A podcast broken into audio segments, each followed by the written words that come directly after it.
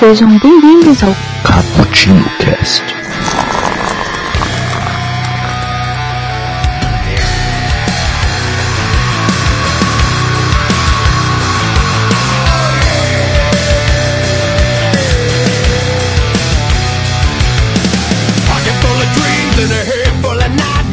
Olá, amiguinhos, bebedores de café, tudo bem com vocês? Aqui quem fala o Godofredo. Eu sou a personalidade reversa do Nelson. Fala pessoas, bem-vindo a mais um Cappuccino Cast. Aqui sou o Joe Nelson, mais uma vez, o host. E embora eu não seja o Kaique, eu sou o host quase oficial do grupo. E aqui do meu lado hoje está a Raquel, que tem sérios problemas psicológicos. Se apresenta aí, Raquel. Oi, eu sou a Raquel e eu passei a minha tarde tomando um café com Tony. Quem é Tony? Pô, iluminado. Nossa, eu não peguei a referência, desculpa. Eu me sinto merda. Eu também não, Tony. Bem, interessa. Aqui do meu lado esquerdo, a minha mão esquerda, que um dia irá me trair, Iago. Se apresenta, Iago. Ah, aí galera, que tá falando é o Iago. Eu tava tomando aqui um café com o Dr. Hannibal Lecter e o presunto que ele serviu com o pão tava muito bom. Caraca, que merda. Nossa, que pesado.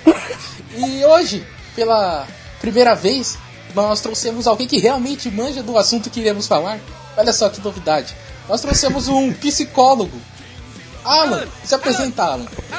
Olá, é, eu sou o Alan, sou psicólogo e estou tomando um café. Eu estou tentando descobrir se é o Charles ou é o Hank, aqueles personagens do Eu Mesmo e Irene.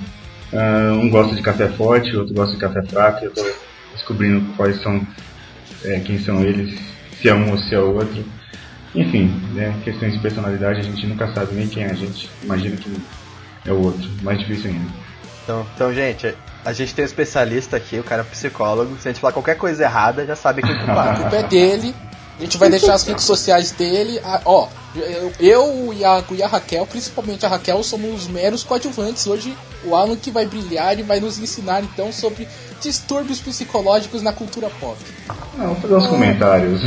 a ensinar, caramba, que responsabilidade. Tenho responsabilidade de ensinar. Imagina o Alan com monóculo agora, rindo assim tomando café. Meu Deus. Imagina, eu não sei Uma sala nada. cheia de livros, assim, né? Tipo Freud. É, Alan, e a cadeira cochoada assim. Sem um charuto na boca. antes de começar o assunto propriamente dito, é, eu tenho uma dúvida a fazer a você.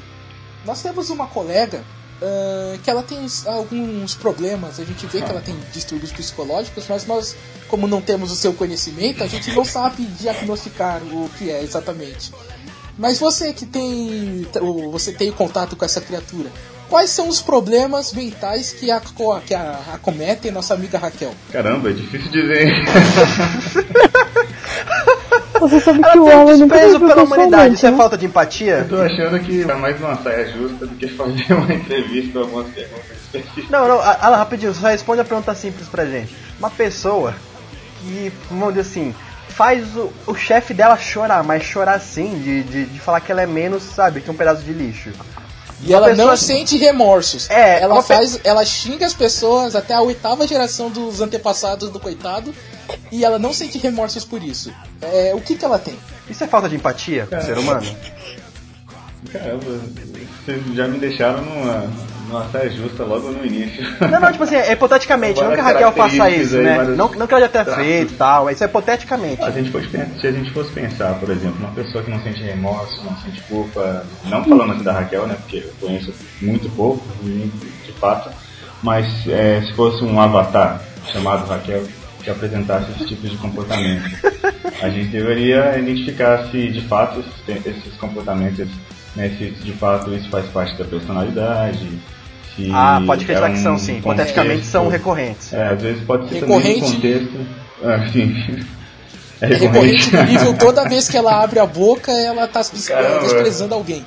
Então é mais recorrente do que eu imaginei. Mais do que talvez alguns sociopatas que eu já estudei. Enfim, nunca estudei muito sociopata. Não, brincadeira, eu tô pegando pesado, tô zoando. Tá? De fato, é, são comentários arriscados, né? Sempre falar assim, de características de personalidade tem. tão fortes assim. Em alguns que é Mas, conversa. Alan, no princípio, então vamos começar do início. Nos diga então, o que são distúrbios psicológicos? Distúrbios psicológicos É, de fato, os distúrbios psicológicos eles são é, distúrbios ou transtornos, né, psicológicos. São condições psicológicas anormais que comprometem a saúde mental das pessoas. Então, isso pode impactar a cognição, digamos, os pensamentos, a emoção, né, os afetos e a forma que a gente se comporta diante das situações. É, por exemplo, essa, essa influência dos dons psicológicos pode causar um sofrimento na própria pessoa é, e nas outras pessoas que convivem com ela. Ou nos dois, né? É, geralmente ou na pessoa, ou nos outros, ou nos dois. Uh, isso é, impacta nas relações interpessoais, nas relações profissionais, acadêmicas e também no desempenho em outras áreas também. Mas quando eu falo implicar nas relações, a dificuldade em comum de lidar com esses contextos. É porque todo mundo tem problema, todo mundo tem questões, mas o transtorno, o distúrbio psicológico, ele é um pouco mais intenso, ou bem mais intenso do que o comum que a gente vê nas pessoas. Então o transtorno ele, ele só é um transtorno quando ele atrapalha na, no convívio com as pessoas. Sim, é, uma das características do transtorno ou do distúrbio é essa dificuldade no convívio com as pessoas, no convívio com é, o trabalho, porque apesar que o trabalho ele está ligado às pessoas, né, mas às vezes a tarefas, é, não especificamente as pessoas, mas geralmente é, isso pode ser um indício de transtorno, mas só que não simplesmente uma dificuldade, mas muita dificuldade, muitos problemas, é, um, talvez uma, uma, ansiedade muito é, muito alta, muito forte, digamos assim, não, não que forte seja a palavra, mas é um problema assim de lidar com várias situações contextuais, só que problemas bem acentuados, né? Não assim problemas que a gente encontra no dia a dia, por exemplo. Nossos. Assim. Olá, rapidinho uma dúvida. É, coisas como esquizofrenia ou múltipla personalidade podem ser considerados distúrbios psicológicos? Sim, sim. É, distúrbio psicológico a gente pode considerar é, transtorno de personalidade, é, transtorno dissociativo, que a gente vai até talvez citar em alguns filmes aqui, é, transtorno de humor, depressão, transtorno psicológico, é, ansiedade social, o toque, o transtorno, é, várias, várias questões, várias coisas aí que a gente percebe é, de disfuncional que atrapalha a nossa vida, nos causa muito sofrimento, pode ser considerado um transtorno. Não que é, né, porque sofrer todo mundo sofre. Mas o transtorno ele é algo que causa muito sofrimento, geralmente. Mas... É, eu também tenho outra pergunta, Alan. Uhum. É, não que seja outra minha, outra do grupo. Uhum. Mas e os problemas que são causados com a idade, como Alzheimer? Eu só pensei nisso, só o Alzheimer. Ele também é um não, não é um transtorno psicológico, não é um problema? Ah, no caso, é, isso é uma boa pergunta, aqui mais ou menos. Eu acho que o, o Alzheimer está considerado como um transtorno do só que é um transtorno que atinge mais a área morfológica, causa algumas disfunções, causa, causa perdas cognitivas, perdas na memória. Só que ele está bem influenciado pela é, pela alteração morfológica, perda de massa encefálica, por exemplo. Ele não é uma questão da personalidade especificamente, do desenvolvimento, mas ele é um, um, um transtorno causado é, pela perda de massa encefálica. Então tem uma coisa mais relacionada ao orgânico diretamente. É, então eu tenho.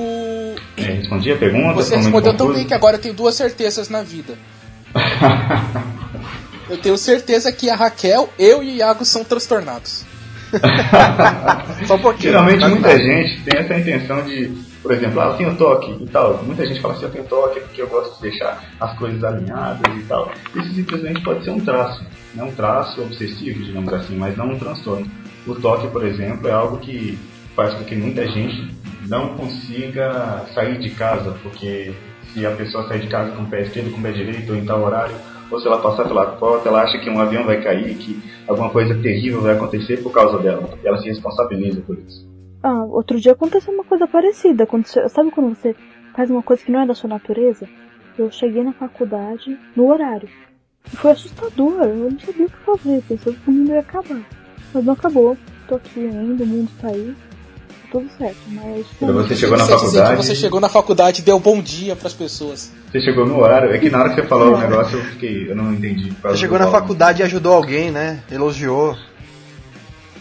Ah, foi isso? Não, ela eu disse que. No só cheguei no Ah, chegou no horário. Tá normal ainda então.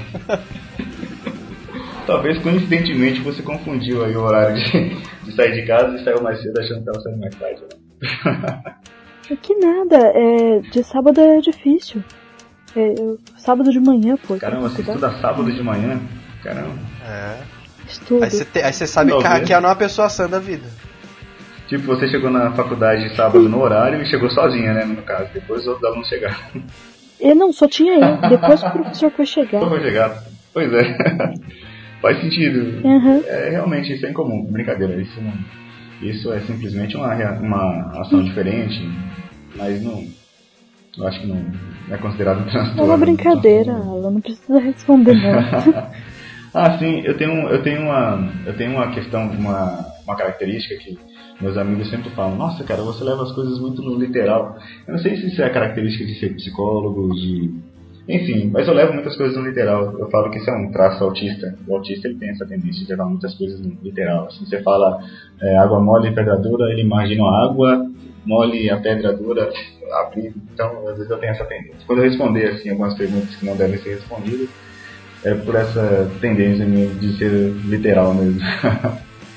Meu Deus, minha mãe é autista. Então, se eu faço uma piada, se eu faço uma piada e algum, algum ouvinte leva a sério o que eu estou falando, sendo que claramente é uma piada, o cidadão pode ter graus de autismo?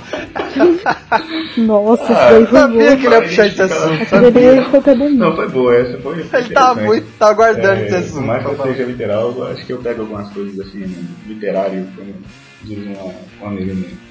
Ah, ah, isso é apenas uma das características possíveis, mas essas características. Eu assim, não sou especialista em autismo, em autismo né, eu não tenho assim tantos estudos. Eu tenho até uma amiga que tem uma referência, que eu converso com ela, aprendo algumas coisas. Mas é apenas um traço, assim, mas tem várias outras coisas que são mais importantes de serem observadas para identificar um autismo do que simplesmente algumas coisas literais. Você vê que eu respondi, né? Você falou que você fez uma piada, eu tô respondendo a pergunta. Ah, mas faz sentido, É. cara. Ô Nelson, certeza que o cara vai voltar nos comentários. O cara vai voltar nos comentários do Facebook. Ah, então agora todo mundo que te, que te, que te critica é autista agora, né? Não sei o que, não sei o que. Não, quando o cara faz uma crítica inteligente, por exemplo, teve um camarada que criticou. Ah, tá. Eu acho que esse problema tá mais associado à falta de QI. Falta de QI? Então, Alan, olha aí, vai estudando a sua paciente aí. Vai vendo aí, pra- até o final do cast, o seu objetivo é dizer qual distúrbio a Raquel Acho que eu tô Ah, fazendo. ah, pesquisando. tô brincando. Ah lá, rapidinho. A, a gente fez um cast de hater, de hater assim, falando das pessoas que odeiam tudo, não sei o que. E começamos a falar mal de cer- de alguns certos grupos. Aí teve outro cast que a gente gravou, esse Raquel não tava, aí teve outro cast que a gente gravou, que não foi ao ar, infelizmente, de representatividade. A Raquel começou a falar tão mal das pessoas. Caramba. que eu comecei a pe... Ela conseguiu falar mais mal das pessoas em 10 minutos do que a gente falou no cast todo. Caramba. Eu falei, caramba, Raquel, você se empolgou Eu bastante. falei, ah, esse, esse cast eu vou estudar e vou fazer. Vou lembrar de todo mundo. e- Aí nem era pauta, ela tava falando só que xingar mesmo.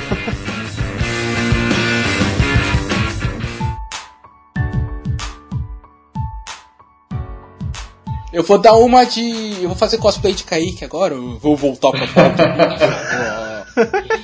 ok.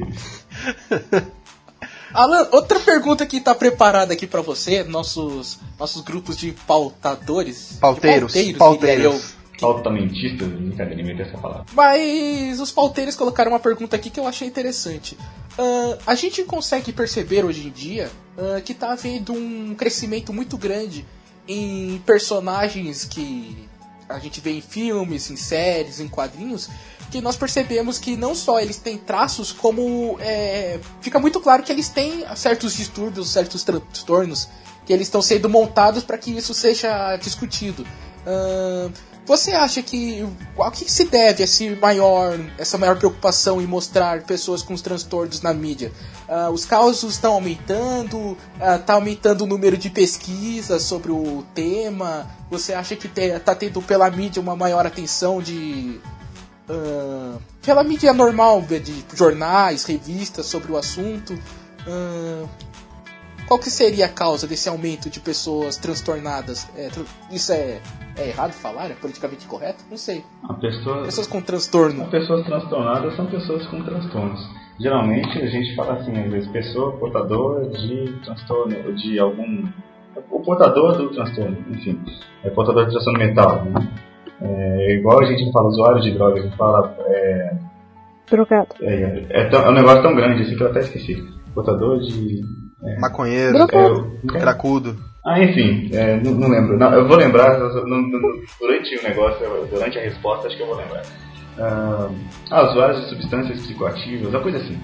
Enfim, sobre essa pergunta que você fez, é, eu creio que isso tem muita influência da, dessa facilidade de acesso à informação das pessoas. Eu acho que o transtorno ele tem sido mais estudado, sim, com certeza, né, do que antigamente, porque antigamente as pessoas não tinham tantos avanços na ciência, talvez tantos avanços né, nos estudos da psicologia. né, eu lembro que, é, eu lembro não, como se eu tivesse fosse vivo há muitos anos. É, antigamente, por exemplo, a gente fala que, que, que, que tinha muita influência na psicologia da psicanálise. Hoje ainda tem as abordagens. É, só para explicar, a psicanálise, a psicanálise, né, quando a gente faz psicologia, é uma das abordagens da psicologia. E existe também a psicanálise, que é um curso de psicanálise para a pessoa ser analista, enfim, mas eu vou acabar prolongando demais. Mas essa informação, voltando à pergunta, essa informação, as pessoas, é, esse conhecimento que as pessoas estão tendo, isso está ajudando as pessoas a, a entenderem mais o que, que é o transtorno, a entenderem mais o que, que é psicologia, o que, que é um problema psicológico, o que, não é. E a mídia, ela usa, de uma certa forma, essas, essas informações e ela coloca isso como algo que pode fazer com que as pessoas se identifiquem com isso. Não sei se estou confundindo muito, acho que estou passando até para a próxima pergunta. Mas eu acho que tem sido mais estudado. Eu acho que as pessoas não transtornadas ou, uma- ou é, com problemas psicológicos mais hoje, mas eu acho que isso tem sido identificado de uma forma melhor, mais assertiva, e por isso que tem sido estudado mais. Acho que eu confundi um pouco aqui na, na resposta, não sei se ficou claro. Então, não, não, não foi ótimo. Não, você respondeu bem e isso me lembra um dos motivos ah, que em meus círculos pessoais de amizade eu sou conhecido como o cara que odeia psicólogos. Por que que eu... Eu também não gosto de psicólogos. Por que que eu Cara, odeio... pode falar na, na lata, não tem problema. Eu também não gosto de psicólogos. Ah, você não gosta de ninguém, você não conta. Por que, que eu não gosto de psicólogos em geral? Porque eu vejo que em alguns casos, não tô dizendo que são todos, mas são os casos que vão na, na televisão, ah, muitas vezes ah, os psicólogos que ali se apresentam, eles tentam encontrar um culpado para uma determinada situação. Por exemplo, lá em 1940, 1950, a galera tava achando que os jovens estavam ficando muito violentos. Aí olharam, o que, que os jovens estão fazendo? Estão lendo quadrinhos. Então, obviamente que a culpa do, da violência são os quadrinhos. Aí veio aquele doutor maluco lá e fez o livro A Sedução do Inocente, que disse que os quadrinhos estavam deturpando a- os jovens americanos. Ah, hoje em dia, hoje em dia não, mas na minha infância, o alvo de alguns psicólogos é, virou o videogame. As crianças começaram a ficar muito violentas por causa de videogame, o, videole- o videogame deixa as pessoas violentas e tal. Então as crianças não podem mais jogar videogames. E um pouco mais depois virou os animes. Ah, esses animes é, é, tá expondo as crianças a uma violência que elas não deveriam estar sendo estar vendo. O Iago acho que também é dessa, dessa vibe, né, o Iago? Sim. Na época que eu podia cantar Mr. Satan na hora do, Dragon Ball. Ah, não, o do Dragon Ball era mesmo. É, o, to- pô, tinha o, o Mr. Satan, né? Aí ele era bo- bizarro. As mães ficavam muito bravas. Minha É, mãe. mas é engraçado porque tem diversos. Rapidinho, só completar o que o Nelson falou, que tem diversos estudos que mostram que o meio que o cara convive e educação, pobreza, essas coisas, influenciam muito mais do que um mero entretenimento. Isso que o Nelson quis dizer, né? Então, né? Segundo meu livro favorito, né, também. É, então. Laranja Mecânica fala disso. filme. É, então, sabe, o meio, o meio, o meio vai influenciar muito mais o, o jovem, não sei o que, do que o mero entretenimento, que é o mero desenho, o mero não sei o que. E tem muitos psicólogos que ficam. Eu entendo que o Nelson falou, que isso já vi isso acontecendo. Falou, não, é, culpa. O jovem tá muito exposto ao quadrinho, a GTA, não sei o que. Se ele jogar GTA, ele vai virar um psicopata. Que- Não, cara, não é bem assim, sabe? Pô, Iago, Não é sabe muito por quê? ô, Iago, mas tem uma explicação lógica para os psicólogos fazerem isso. Olha, quem é que paga o psicólogo? É a mãe ou é a criança? É a mãe. E a mãe quer ouvir o quê? Que o videogame do capeta pra ela queimar o videogame e o filho não jogar. Acabou. Ah, mas seria, seria um pouco. videogame, isso. É, Se pô. a gente fosse. Mas isso são três idiotas falando. É por isso que Ah, a eu gente trouxe um que- especialista é, pra falar. Vocês vão é, comentar alguma coisa? Não, por favor. Posso já? Aqui você é o rei. Você que É. manda. não, que nada. É, no caso, se a gente for pensar inicialmente, não que eu discorde ou concorde, eu vou falar assim, sobre algumas reflexões, algumas coisas de estudos, enfim. É, o videogame, ah, o filme, é, o vídeo, qualquer outra coisa que a gente assiste, que a gente ouve, também faz parte do meio. Né? Você falou que o meio influencia muito mais do que o videogame, por exemplo. Não sei se foi o videogame a coisa que você falou. Mas o videogame também é, o meio. é. Eu, Né? É, eu, eu, eu quis dizer assim, o videogame não é, ulti- não é a única causa, entendeu? Tem Ah, outros fatores ali que também vão. Sim. É tipo, ah, destruiu o GTA, aca- acabou os psicopatas no mundo, sabe? Não, não é bem assim. Uhum. Eu, eu gosto muito desse tema, cara. Você tocou nessas questões assim de influência, de meio e tal. É, eles falam muito sobre construção da personalidade. Eu gosto bastante desse assunto. Ah, a personalidade, cara, a, a pessoa, ela é construída por uma série de fatores, né? Por exemplo, se a gente, é igual a gente falar assim, ah, a legalização da droga vai fazer com que as pessoas reduzam o uso, aumentem o uso. Não sei, né? Eu acho que é um, até um assunto polêmico que poderia ser abordado em outros Espera, quer dizer que você aceitaria um cast. Você, ô, ô Alan, quer dizer que você aceitaria participar de um cast com esse tema, né? Anota aí, pessoal. Aceitaria, eu acho que ace- aceitaria sim, eu acho interessante falar sobre isso. Ah, Eu ia precisar pesquisar mais. A personalidade, ela tem influências é, genéticas, é, que é filogenética, ontogenética e cultural. O que, que seria? A filogenética está relacionado ao histórico das espécies, do Homo sapiens, no caso de nós humanos, né, nossos ancestrais, os pais, enfim.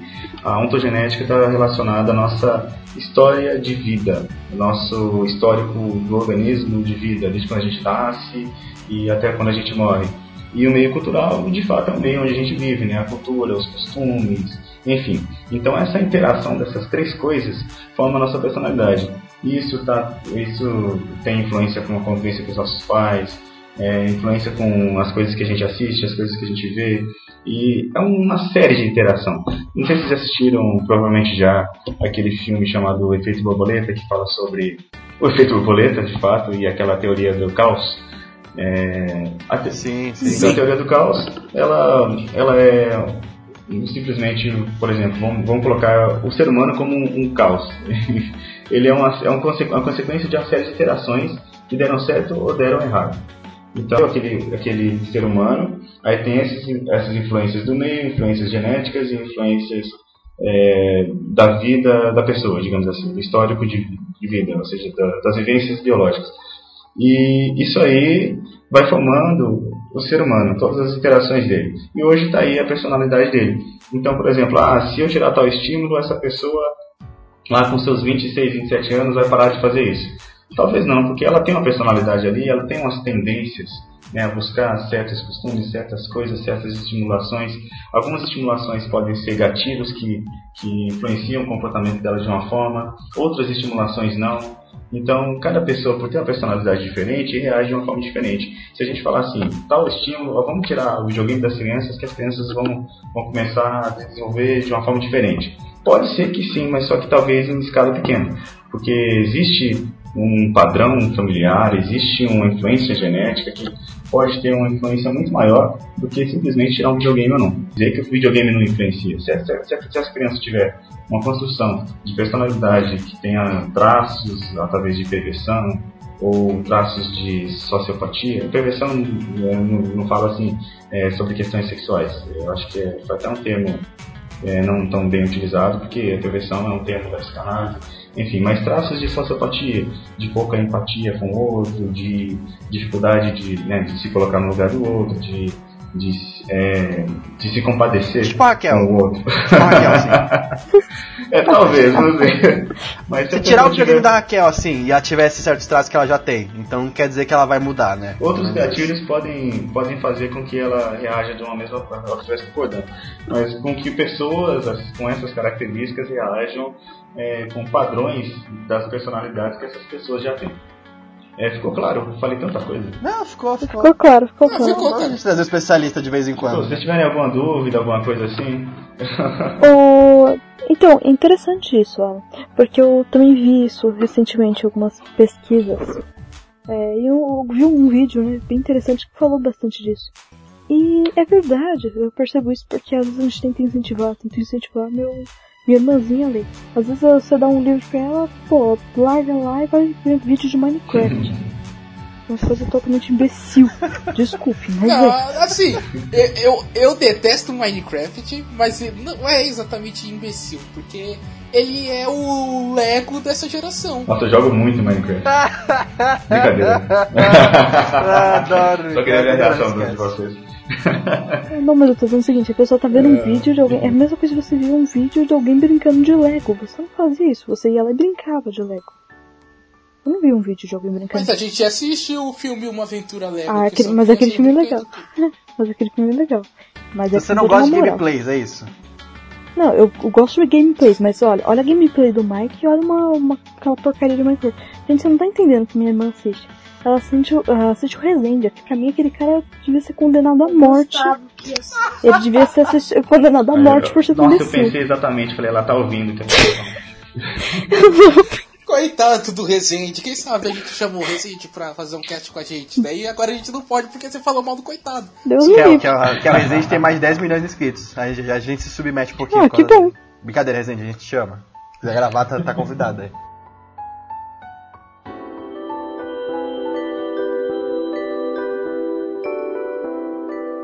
Mas trazendo um pouco mais de vocês dois pra conversa, ah, Alan, se tu quiser responder também. Eu tô te chamando de Alan por causa daquele vídeo do. que tem a a- aquele bichinho que fica. Alan! Alan! Alan! Alan! Alan! Alan! Alan! Então eu não vou te chamar de Se Alan. alguém tivesse me Alan. filmando, eu ia fazer tipo aquele meme do. O que, que esse cara, tipo, cri, cri, cri, sabe? Não sei qual que é o vídeo, fiquei viajando. Mas ainda vou ver. Vou, vou, Ô louco! Depois eu vou. Depois eu te mando, é muito bom. Mas, ah, voltando até pra uma pergunta que a gente tinha feito antes, ah, eu acho que o Iago e a Raquel, a Raquel por ler muitos livros, muito mais do que eu, e o E eu Iago juntos, porque. é. Não sei, o Iago é pior do que eu em todos os aspectos. Mas eu acho que eles vão concordar que muitas vezes o. Está Pelo menos. Nelson, rapidinho, posso comentar, fazer um comentário a respeito disso? Eu, você vai me atacar gratuitamente, você pode. Tudo bem. É, tá bom. Só, né, só- você só faz isso, Iago. Eu já sei o que, qual é o seu aspecto. É só isso, você faz mais que o Nelson. Ele faz bem mais. Por sinal. Ô Obrigado. louco, que. Então, Ah, você vamos, verdade, continuar Nelson. o assunto porque já tá ficando pesado isso aqui. Raquel, busca Raquel. Busca Raquel, minha amiga. Ela, ela, ela, ela não gosta, mas no, no fundo ela é. Mas enfim, eu, vocês dois, principalmente, o Alan também, ah, vocês também não veem que é, existe uma maior, um maior cuidado de mostrar personagens com transtornos ah, psicológicos na mídia hoje em dia, também pra tentar buscar personagens que sejam mais tridimensionais nas suas obras? Sim. Ah, um, por exemplo, o. Acho que. Alguém aqui assistiu o novo filme dos Power Rangers? Ixi, nossa. isso- Cadê a Julita? Ainda não. Eu, eu baixei, é, eu baixei, mas não cheguei Assim, a é um filme muito bom e aqueceu meu coraçãozinho. E o Billy, que é o Ranger Azul, ele claramente ele tem autismo no filme. Ah, e você pensa, Power Rangers não é um filme que vai ser lembrado pela eternidade por causa dos da tridimensionalidade, da profundidade, do desenvolvimento de seus personagens. Mas o roteirista colocou ali e partindo disso ele criou toda a trama do a subtrama do personagem, essa subtrama vai ah, criando elos com a própria trama do filme pra deixar algo um pouco mais com mais conteúdo, sabe? Então, respondendo a própria pergunta que eu fiz, e eu acho que a Raquel e o Iago concordam comigo também, é uma tentativa de roteiristas, de autores, de buscar deixar seus personagens que às vezes seriam só um personagem, o alívio cômico, por exemplo, que é um arquétipo, que é o, o sátiro da jornada do herói, ah, você troca o sátiro de repente por uma pessoa que tem algum nível de autismo que pode ser engraçado. Por exemplo, o Drax também. O Drax também é um personagem que você vê que ele tem algum indício que ele tem autismo, exatamente pelo que você falou no começo, Alan, que ele é ele não entende metáforas, ele leva tudo muito literal. E o James Gunn ele trabalha esse personagem e transforma ele num, num- ele é o sátiro, ele é o alívio cômico, mas ele tem algo a mais. Você percebe que o ele é o cara que tem os sentimentos verdadeiros, sabe? Ele não esconde nada, ele fala o que Ele ele tem uma trama sensacional. A trama do Drax é sensacional. Muito bem trabalhado o personagem dele. O. Então. Eu concordo com. Pode, não, pode falar. É, primeiras damas. Eu sei que você também é, mas eu sou um pouquinho mais. Então, Obrigada. Então, Nelson, eu percebo que nos livros mais recentes tem um certo cuidado ao relatar isso. Nos antigos tem isso? Tem. Mas eles não têm cuidado. Antigamente as crianças nasciam com deficiência, eles enterravam elas vivas. Eles discriminavam essas pessoas. Então hoje em dia tem todo um cuidado. Eu, eu li o livro que inclusive essa é minha indicação, que é do, do Jack o Estripador, e, e o próprio Sherlock Holmes, ele é um sociopata. Mas ninguém tá, tem, nenhum, tem nenhum cuidado ao tratar disso. Ninguém liga ele ser um sociopata. Eu tava estuda, é, estudando também na, pela faculdade mesmo. Falaram que as pessoas chamavam pessoas que tinham síndrome de Down de boba. Era um, um termo totalmente ofensivo. Essas pessoas não tinham perspectivas de vida e era uma vergonha para a família.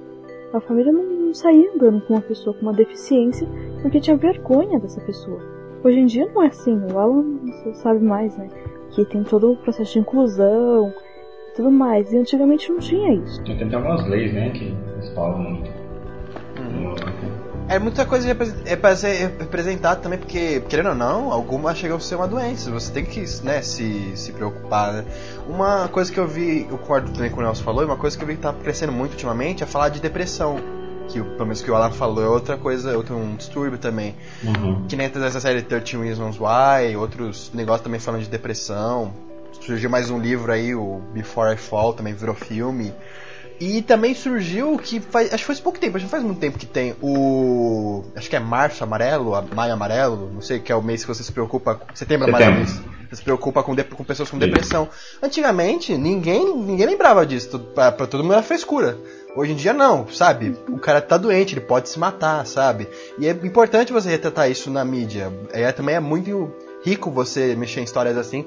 Você acaba criando mais focos narrativos. Isso eu acho muito interessante. Só colocando um buff de escudo anti-hate na Kel, ah, quando ela fala disso do que antigamente as pessoas enterravam crianças com deficiências físicas, acho que uma obra que demonstra isso muito de uma forma muito forte, muito visceral e muito ah, bacana é aquele livro O Nome da Rosa. Vocês chegaram a ler do Humberto Eco? Eu já assisti o filme só.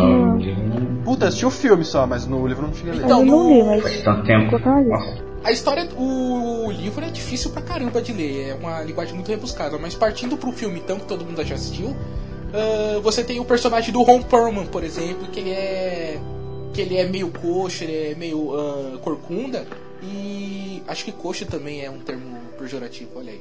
Mas ele tem uma corcunda, ele tem problemas físicos e ele fica meio que escondido, porque teoricamente era pra ele ter sido é, assassinado há muito tempo. E outra obra que mostra isso, isso aí eu tenho certeza que todo mundo assistiu e ou leu o Corcunda de quadrinho, Notre Dame. que é o é também o Corcunda de Notre Dame, que nós falamos recentemente no cast de sobre a Disney, mas eu tava falando sobre 300 de Esparta. Uhum. Ah, eu lembrei também. Esse, Dos, dos bebês, né? no começo, é, o Frank Miller ele fala isso, que tipo, a, na sociedade espartana eh, só se mantinha os homens que nasciam viris e que passavam lá pelos testes que para ver se o cara era homem mesmo, se era macho mesmo, como eles diziam na época. Uhum.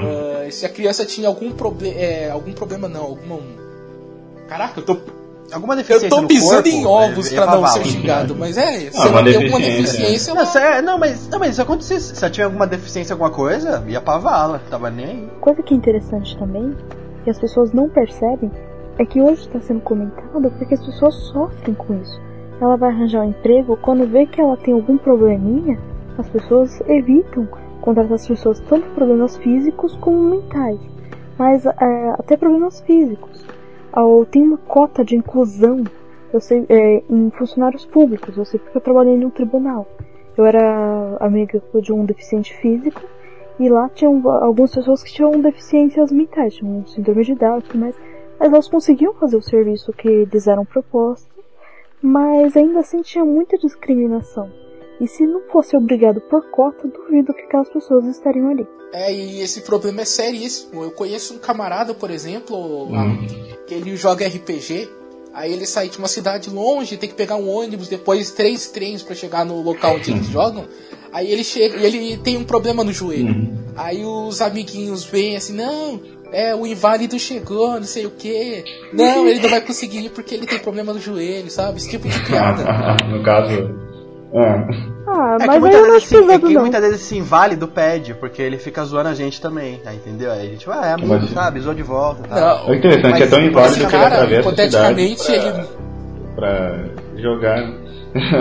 É, ele é tão inválido que atravessa a cidade pra ver a gente. Não só uma, Pra como uma duas. né? Mas então, vamos puxar o assunto que trouxe à tona essa. Eu acho que foi esse o assunto que fez a gente querer falar sobre isso. Que é essa série que virou fenômeno hoje em dia na Netflix, que todo mundo. ah, se não assistiu, eu Todo não mundo assisti. inclu mas é, exclusive, não sei se existe essa palavra, algumas pessoas. É, mas acho que eu, eu acho que todo mundo conhece, porque ela foi uma série que foi muito falada na mídia, foi muito retratada e tá na, na roda de conversa de qualquer pessoa que tenha Netflix hoje em dia, que é 13 Reasons Why. Uhum. Quem assistiu aqui? Acho que só o Alan, né? Eu? Também assisti, acabei de falar que eu assisti antes do cast. Então vamos fazer o seguinte, vamos dar uma utilidade pro Iago. Iago, faça o resumo da série e aí a gente debate o, o que, que ela aborda. Sobre o que, que fala, o Iago, essa série? Ah, 13 Reasons Why é basicamente de uma menina que cometeu suicídio numa escola e tá tendo uma comoção e tal. A série começa já com ela morta. Aí nisso o protagonista, que é o Clay, ele vai até a casa dele, encontra um pacotinho com fitas. É, fitas cassetes. São 13 fitas. E nisso que ele encontra esse pacotinho com fita, ele começa a escutar e ele percebe que a Hannah, que é a menina que morreu, começa a contar nessas 13 fitas as 13 razões do porquê que ela se matou. E a série daí depois continua, né, explicando cada fita. É, São é, sete cada fitas. um episódio são 13 episódios para 13 fitas. Sete fitas. É, são sete dois fitas lados. com um lado cada. É, com dois lados cada. Aí ca- cada, cada episódio é pra cada uma fita que ela explica por que que ela se matou. Então, basicamente, o tema aí é depressão, Alan. É, no caso a gente se trata basicamente. provavelmente de um transtorno de humor, né? Uma depressão, provavelmente. E durante o. o acho que, no caso, é, é uma depressão. Depois eu comento mais alguma coisa que acho que vou ser mais específico na resposta. Sim, provavelmente é depressão. Cara, eu assisti um filme recentemente, tava até conversando com uma galera aí. Ahn, vocês assistiram Shame com o Michael Fassbender? Shame, aquele cara tem um transtorno sexual? Ô, filmaço, assisti. É, e é legal porque, tipo, ele tem um transtorno Esse sexual, mesmo. a irmã dele tem o transtorno de. Ela também é depressiva, né? E você tem o outro personagem, o que é o chefe dele, que também tem um, um certo transtorno que ele não tem inibição nenhuma social, né? É um tipo de autismo, será?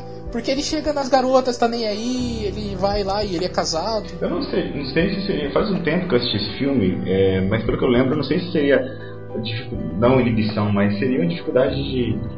Algumas dificuldades de habilidades sociais. Eu não sei exatamente o que, que seria. É porque ele não é nem um pouco assertivo. Na hora que ele vai conversar com a mulher, ele fala umas coisas assim, ele é impulsivo e tudo, e aí ele não, não consegue o que ele quer, não consegue conversar, não consegue conquistar, né? E eu não sei exatamente se seria um transtorno ou simplesmente uma questão de habilidades sociais. É, não sei dizer. Eu também queria fazer muito. Ah, ah, eu também queria fazer uma pergunta pra você muito. Acho que foi muito pertinente Pra mim? aqui. É, só mudando um pouquinho o Uhum. foco. É, qual a diferença entre um sociopata e um psicopata? Cara, essa é uma pergunta que eu estudei alguns algum, algum tempo, um pouco antes do, do cast. Não sei se eu vou saber te, responder, sinceramente. Porque tem algumas pessoas que falam que sociopata e psicopata são a, é a mesma coisa. E outras pessoas falam que o psicopata tem, um, tem uma série de características que, que representam o psicopata. E o sociopata é uma pessoa que tem um transtorno de personalidade antissocial.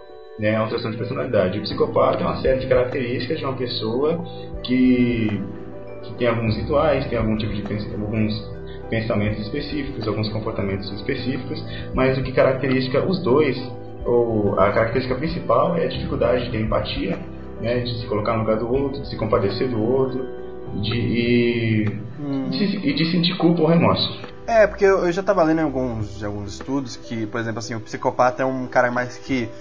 Ele sempre planeja as coisas dele, ele é um cara muito. que cumpre muito horário, ele tem muito toque, essas coisas. E o sociopata, não, ele é um cara, vamos dizer assim, mais estourado. Vamos dizer assim, que o sociopata seria mais um Tony Montana da vida, do Scarface, e um psicopata é estilo Coringa, puro assim, sabe? É, no caso, o psicopata, geralmente, pelas descrições, né, é, ele é mais frio, mais calculista, mais obsessivo, É, né? o sociopata já é um cara mais violento, é, já é um cara mais violento, não, não se, não se controla. Isso, no caso, o Eu transtorno. tenho uma pergunta. Eu tenho uma pergunta. Kel, você. Você planeja as suas ações malignas? Depende, ô Nelson. Quando a pessoa me dá uma oportunidade e me dá tempo, A sua chefe, quando você falou que ela valia menos do que Uma o- prostituta? a moeda de 5 centavos. É, a chefe Eu dela resolveu ouvir o- o tá cast. mudando seu xingamento. eu planejei, eu planejei, Não, Ei, ex, eu planejei. você, che- você pensou, é, é hoje, eu vou chegar lá e vou falar Não, pra ela é que assim- ela tem catupiry na... Não, eu já pensava isso dela. Caramba! Tudo que eu falei, tudo que eu falei pra minha chefe, pra minha ex-chefe, eu já pensava dela. Já eram conceitos formados e que eram verdade e até hoje é verdade. Ela continua sendo tudo aquilo que eu disse, é verdade. E ela apenas me Então o irritou. perfil da Kel já está se formando mais pro lado da psicopatia, a gente pode Ela é ver. psicopata, cara. A gente É, Mas voltando aqui pro 13 Reasons Why, ah, antes que isso descambe pro um xingamento comentário antes, gratuito. antes da gente voltar pro Turk. Pode falar. É, então, só um comentário. É, você falou sobre, às vezes, o psicopata tem toque e tal. Pode ser que ele. Eu acredito que pode ser que ele tenha toque. Mas o toque, espe- especificamente, ele é um transtorno também. Um transtorno obsessivo compulsivo. Né? O psicopata ele pode ter características é, obsessivas, ou seja, de traços de toque, de sempre ver as coisas de uma forma bem calculada, bem, bem planejada, bem isso, tudo certo, extremamente perfeito. Mas nem sempre isso significa toque. Pode ser ou pode não Então, ser. eu, eu não Tem sou uma psicopata, no caso, que se você ver meu quarto, a bagunça que é. Outro dia, eu não sei nem que dia que o Kaique veio aqui. Ele veio e ele falou, Raquel, pelo amor de Deus, vamos arrumar sua cama. Ele tava pedindo, pra, pra- pelo amor de Deus, pra gente arrumar minha cama. Ela tá bagunçada ainda, onde a gente arruma? você pode ser desorganizada para as pessoas pensarem que você não planeja nada. Com Tá certeza. vendo? Foi boa essa. Tá Eu sou Eu- atrasada eu, eu, por isso, né? sei, eu, eu- eu te conheço. Eu Agora, te conheci, já conversei com você. agora o mais engraçado é ela tentando justificar que ela não é de fato. É.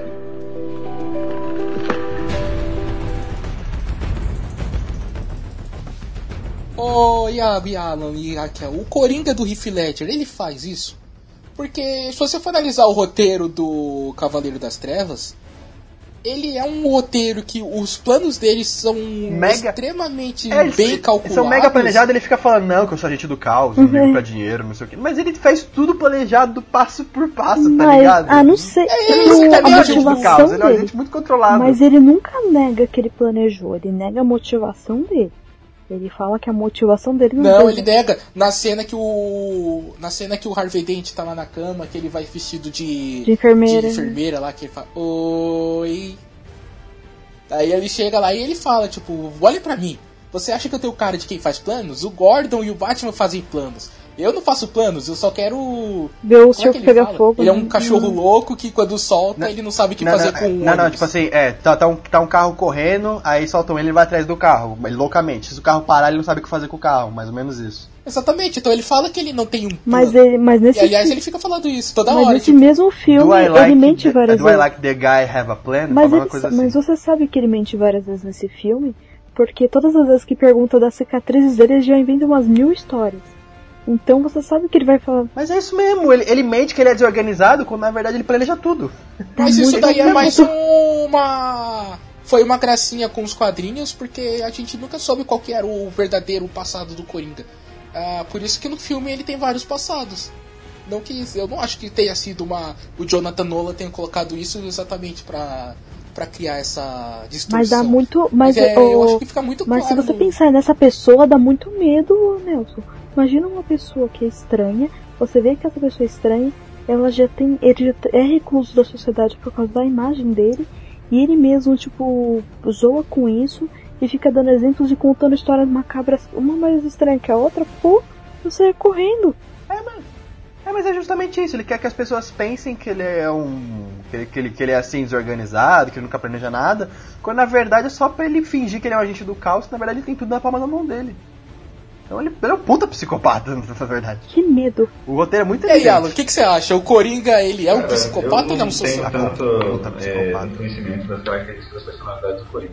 Enquanto vocês falavam sobre o Coringa, eu ficava lembrando daquela cena dos dois barcos. Eu Não sei qual filme especificamente é, que ele coloca é, dois navios ou dois barcos e fica negociando com as pessoas que uma tem que explodir, um barco tem que explodir o outro.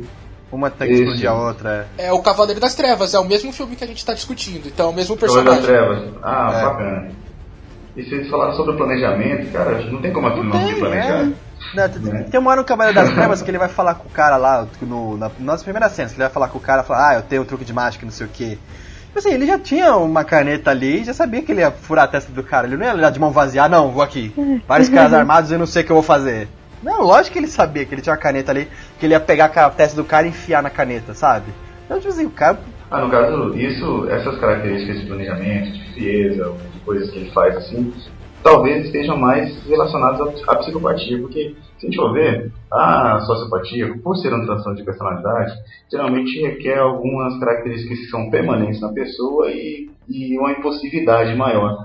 Então, se a gente vê uma pessoa que é totalmente fria, mais calculista, mais objetiva, talvez o sarcasmo, né, que a gente via muito no Hannibal. O Hannibal é muito Nossa, o sarcástico. o rei muda muito. E ele, o Coringa também. Pô, o rei. E ele fazia as coisas assim, teve aquela cena que ele mata o cara, fica batendo o cara lá, até o cara morrer, e fica olhando pro cara, e pra ele tá tudo bem.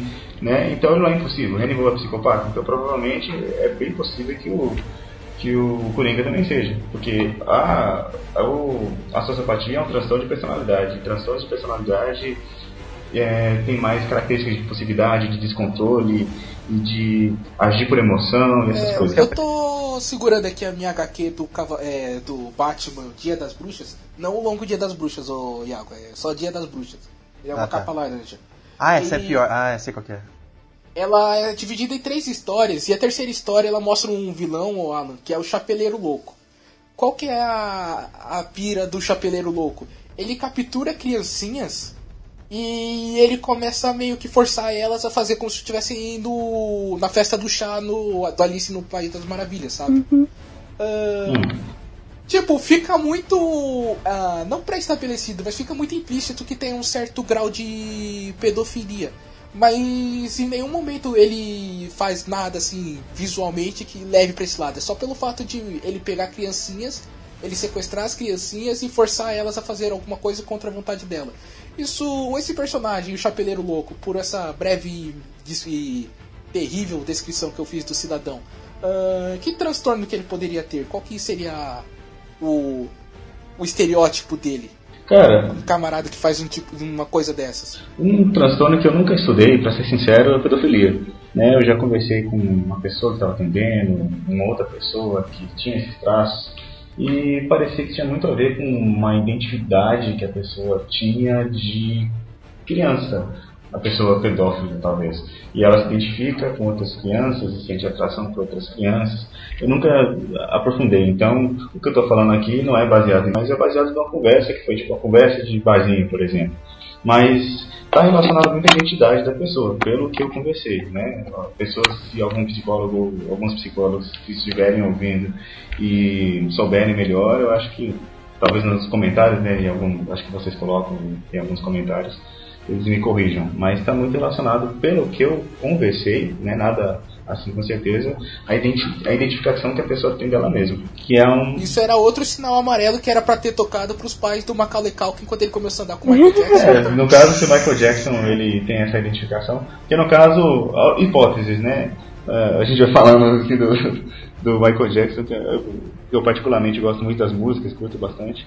É, É, não, mas o Michael Jackson ele tem um sério problema com, com o pai dele, né? O pai Sim, dele forçava sim. ele a cantar com 6 anos, 7, batia nele. é, muita gente fala assim, ah, o Michael? Jackson não teve infância, né? E talvez a infância que ele teve por uma infância tardia e tal. Eu mesmo, eu mesmo tenho coisas que eu queria fazer, não tô falando sobre que eu sou pedófilo ou algo assim, mas tem coisas que, por exemplo, ah, poxa, eu não fiz tal coisa quando era mais novo e tal, vou fazer agora. E às vezes a gente traz coisas que a gente não conseguiu, que a gente não fez, para um, um outro tempo depois. Agora, essa aqui de crianças ou de dessa identificação infantil já é algo que tem que, ser, tem que ter mais atenção, né? A gente tem que ficar mais esperto com isso, porque é, existem leis, né? E, e essas leis elas são leis fundamentadas em, em argumentações coerentes.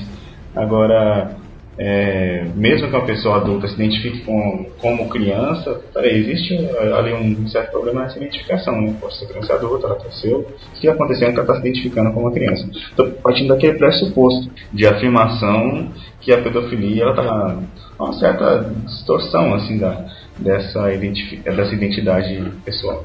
Então o personagem do James McAvoy fragmentado, ele tinha transtorno no transtorno dele. É verdade. No caso, o James McAvoy ele tinha transtorno dissociativo de identidade.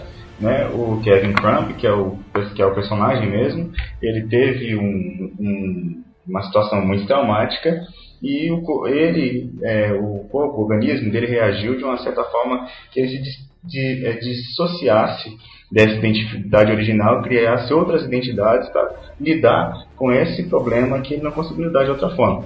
Então, cada pessoa reage de uma forma às situações.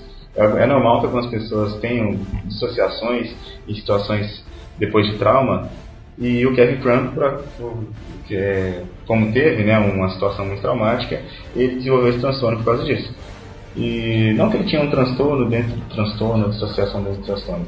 É sim de fato um problema de identidade, mas eu acho que não, não sei se é, eu não sei se é na mesma linha dessa possibilidade de, de é, distorção da, da, identidade de um pedófilo. Porque até então essa distorção da identidade do pedófilo é uma afirmação que, é, voltando aqui, que não é que não tem eu não tenho muito estudo em relação a isso. Agora o TDI, eu já estudei um pouco, já fiz algum levantamento, e é então por causa do do estresse, né, por causa do trauma que ele passou. Mas, ô Alan, ainda falando do fragmentado. Sim. Eu, ele tem uma, uma das personalidades dele, não lembro o nome, tem um toque também muito forte, que ele pede para as meninas é, tirarem a roupa porque tá suja, e tal, que ele leva as coisas para elas limparem o quarto. Sim. Então, assim... Então, mas esse personagem não é só isso, né, Raquel? Que ele ele fica meio que é, transtornado também por causa da que as meninas ficaram lá, tipo, tem uma que fica só com a camiseta de calcinha e tal, e ele fica meio, tipo, querendo olhar assim, mas daí a, a versão feminina dele diz, fica tranquilo que eles não vão tocar, ele não vai tocar em você e tal. É, então, mas eu não lembro se é essa personalidade que manda a outra menina dançar pelada pra ele e tudo mais. Porque... Não dançar pelada, não, é, é, é o Denis, é. Ele chama a menina pra ir pro canto com ele lá. Eu acho que é. É, é não, é que o que chama pra ir dançar com ele é o menininho. O... É o de 9 anos. O 10 não, não, não, não, não. Antes disso, uma, uma delas sai do quarto, ele tira uma delas do quarto, e quando ela volta, ela volta chorando, e ela fala assim, o que, que ele fez com você? Aí ela fala assim, ele me mandou tirar a roupa e mandou dançar pra ele, que é a moreninha. A morena. É... Não, não, não, não, não chegou a dançar pra ele, que a menina. A, ele puxou a menina pra trás e a, a Taylor Joy, que é a principalzinha, fala, ah, não sei o que, se mija. Aí a menina foi lá, ela acabou se mijando, ele jogou ela pra fora. Ah, que nojo, ele foi se limpando, que esse é o que tem toque, que é o Dennis. Não, mas ele, te, ele faz isso, mas tem essa cena assim que a Raquel tá falando, que ele, ele tira uma, aí fica muito claro que o cara que tem o. ele tem o. Vamos chamar assim, o. Uhum. Ah, só pra facilitar a conversa. Mas o cara que tem toque de limpeza, ele. também ele. A, a mulher mesmo fala que tipo, ele tá proibido de tocar nelas. Porque ele também tinha essa vibe de tipo. E ele realmente queria que uma delas dançasse. Ah, é. Eu não lembro agora se ele se a menina realmente dançou, se. ela não fala que ela, dançou. Ele... Não, ela, acho ela que não fala que, ela, que ela se mijou depois, aí depois ele jogou ela, ah, que nojo, não sei o que. Então acho que ele não chegou a fazer isso, que ela deve ter se mijado de medo, né?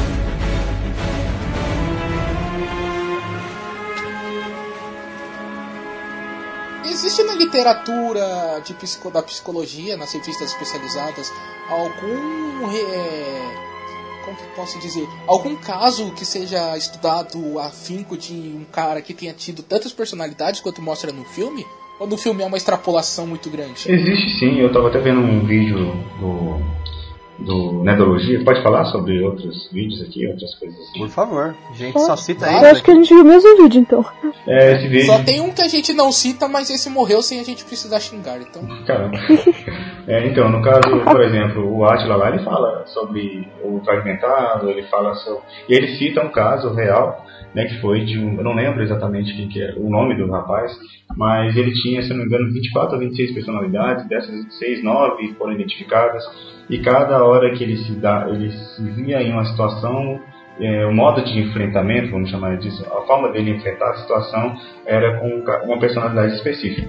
Então existe esse estudo, me aprofundei nesse estudo, mas eu pesquisei assim, para ver se de fato isso era verdade. E nesse estudo, muitos psicólogos estudaram sobre isso, falaram sobre isso e sobre esse caso dele, de várias personalidades. É, eu, eu- já vi dizer que, na verdade, o raro é você ter pouca personalidade. Que geralmente as pessoas têm distúrbio, É, o assim. raro é ter duas, né? É, né? Tipo assim, raro é ter duas, três. Normal é ter tipo 14, 19. Tipo assim, normal é ter tipo assim mesmo. Isso só deixa o Smeagol ainda mais Ah, bizarro, então. É, no caso do Smig, eu acho que ele é mais esquizofrênico do que dupla personalidade, né? Não, mas é Nossa, claro a o- dupla o- personalidade dele. Muda até tipo a feição do. O Smeagol é mó fofinho, dá vontade de Na abraçar. verdade, Ah, não, dá vontade não de abraçar o Smig nem o, na verdade o Se você Smeagol quiser abraçar ele. é que eles são, mas são duas pessoas diferentes, né? O Smeagol ele é transformado por causa do anel. E não, o Gollum. Ao contrário. Gollum É. O Smeagol era, era a pessoa É o- que. É, O é o do Gollum é- e vira o Gollum. É o, o Smeagol é um soldado, simplesmente. Ao contrário, o Gollum. Ele tem a sua personalidade. Não, o, Go- o Gollum é depois que ele, que ele tem o anel, que É, ele fica doidão.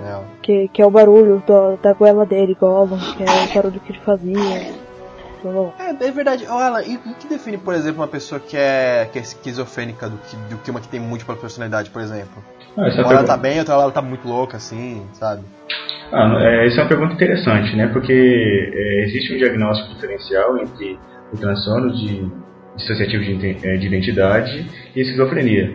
A esquizofrenia geralmente é uma é, uma fuga, digamos, uma fuga da realidade, né? A pessoa ela tem é, o dela faz com que ela fuja da realidade de uma certa forma. Agora, o, é, através de ela tem alucinações olfativas, ou seja, ela sente cheiros, é, alucinações audi- é, auditivas, ela escuta vozes, é, visuais, ela vê coisas, então ela sai daquela realidade.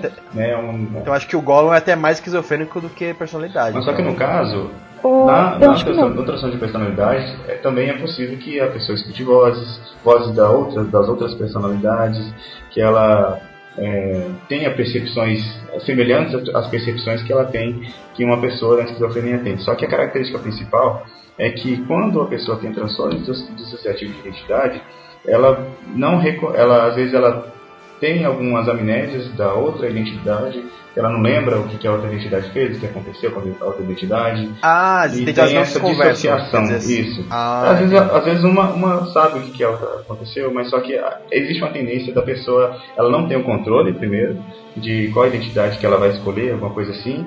Às vezes ela não tem algumas memórias de outra identidade, ela não se reconhece às vezes, às vezes ela faz, poxa, isso está acontecendo, e faz, e tem muito essa dissociação. Uma hora ela é uma pessoa, outra hora ela é outra. E ela não tem tanto esse controle. Posso fazer três comentários? Claro, pode. Eu vou contar. Primeiramente, Alan, eu acho que tem uma tia sua que tem um, um pouco desse problema. Diretamente.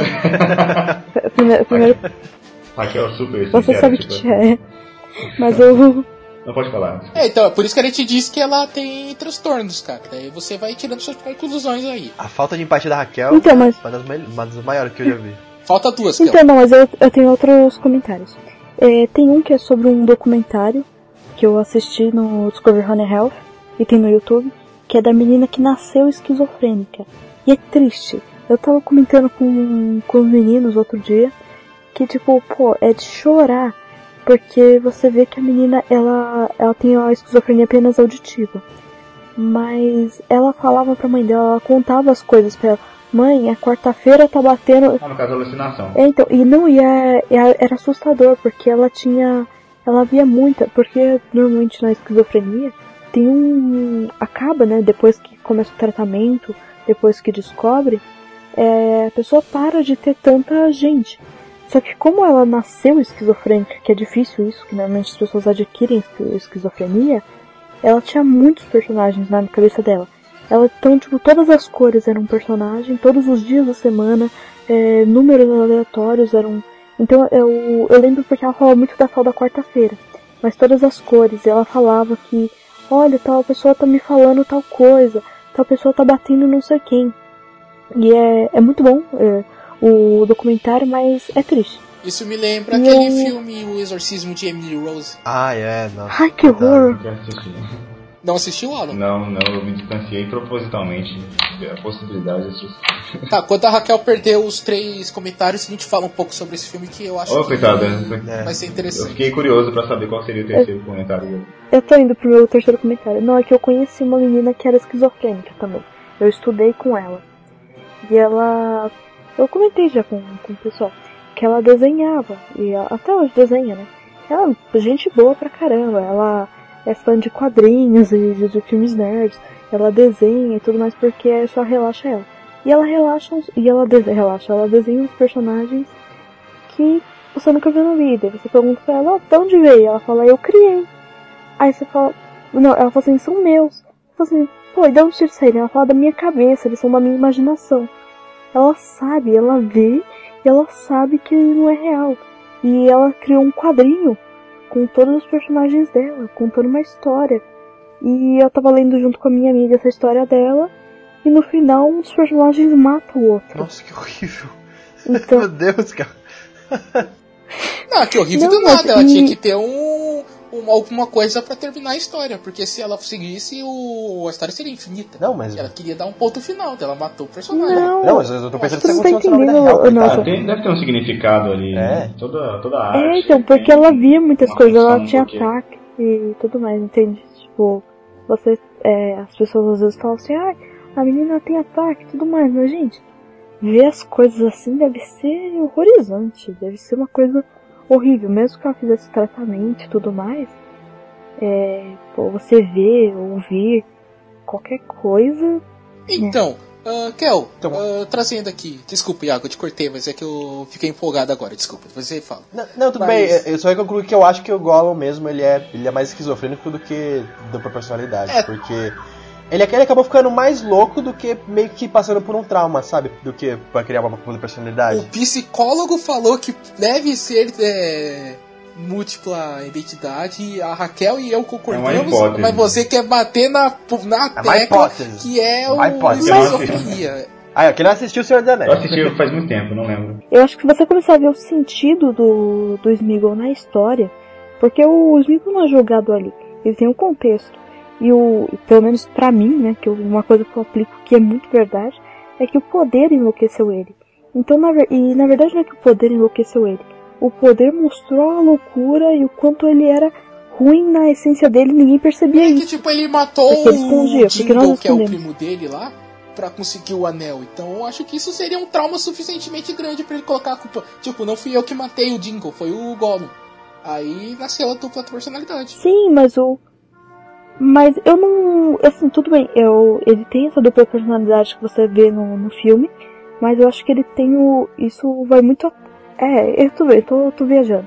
Mas eu tô falando que no sentido do que o Tolkien escreveu, eu sinto que tem outros motivos pra isso. Mas sim, no filme ele tem dupla É, no personalidade. filme fica bem mais claro até porque o personagem muda, né? O, o Gollum ele tem mais rusgas, ele é mais, ele tem mais pontas na no formato dele, ele tem o olho mais fechado. O, enquanto o Gollum ele tem é um pouco mais arredondado, o cinza dele é um pouco mais é, mais forte, é um cinza mais vivo. O olho dele é mais aberto. E eles mais- conversam. Então você percebe realmente que E eles discutem. Exatamente. Mas eh, você percebe no filme que são realmente dois personagens diferentes. Agora no livro é um pouco mais subentendido. Como é que ele se refere a ele mesmo? Então, ele se refere É, com eles, nomes eles mesmo. Chama e o eles conversam entre eles ali. Ah, Tanto sim. que um olha no reflexo e vê o outro. Ele, ele, ele É, xinga. eles xingam, eles discutem, eles É, brigam. então, é, É, só que Brigam isso de muito. reflexo tá no filme, porque no livro eles, eles discutem, mas tipo, fica claro que tá na cabeça dele. Aí o Peter Jackson, pra poder passar isso pra tela, ele mostra eles discutindo, tipo, no- é, olhando o reflexo da água, por exemplo. Ah, o Smeagol vai no rio, aí ele olha o reflexo, o reflexo é o Gollum e muda pra ele mesmo, ele é o Smeagol. Aí ele começa a discutir. Aí fica naquele ombro sobre ombro, toda assim, cor- corta, corta, corta, corta, daí vira dois personagens em si. É que o Alan, é que, é que o, é que o Alan falou Mas da foi- falta de interação dos personagens, tipo, uma personalidade com a outra, geralmente é um transtorno dissociativo. Aí, no caso, a esquizofrenia, no caso, ele provavelmente interagia com outra personalidade dele. Mas não sei, assim, por isso que foi pelo que, eu entendi que Ah, no falou. caso, é, eu não dispenso totalmente a interação entre um, um personagem e outro. Eu acredito que é, Talvez tenha alguma outra, algum outro aspecto que eu não tenha, que eu não saiba exatamente, que pode ter de, de interação de personalidade de outra, mas é, eu- o que eu enfatizei assim que essa dissociação ela pode fazer com que algumas memórias de umas personalidades não não se conectem, não se conecte não se conectem com outras. Mas, por exemplo, você- é, o cara tendo, estando sobre uma identidade, ele pode ouvir outra identidade, vozes de outras identidades ao mesmo tempo, duas, três, e isso pode gerar uma certa confusão. Existe, neste caso, é, parece que existe uma, uma interação. Uma certa interação pode existir por causa disso, dessa, dessa, dessa característica aí. Hum, entendi. É, acho Entendi. que a única coisa que a gente não tá levando em conta é que é uma criatura mística que usou um anel mágico. Ah, pra que, que você tá relevando isso? Ai, é que cada coisa que ele, que ele vem inventar, né? Mas, o místico é criado vai dizer Tá, que mas não é eu quero- ah. Eu, eu, que eu tô empolgado agora, eu quero falar sobre o exorcismo de Emily Rose. Por quê? Porque ele é um filme que fala de uma personagem que eu vejo algumas características do que da história que a Raquel contou no documentário na Emily.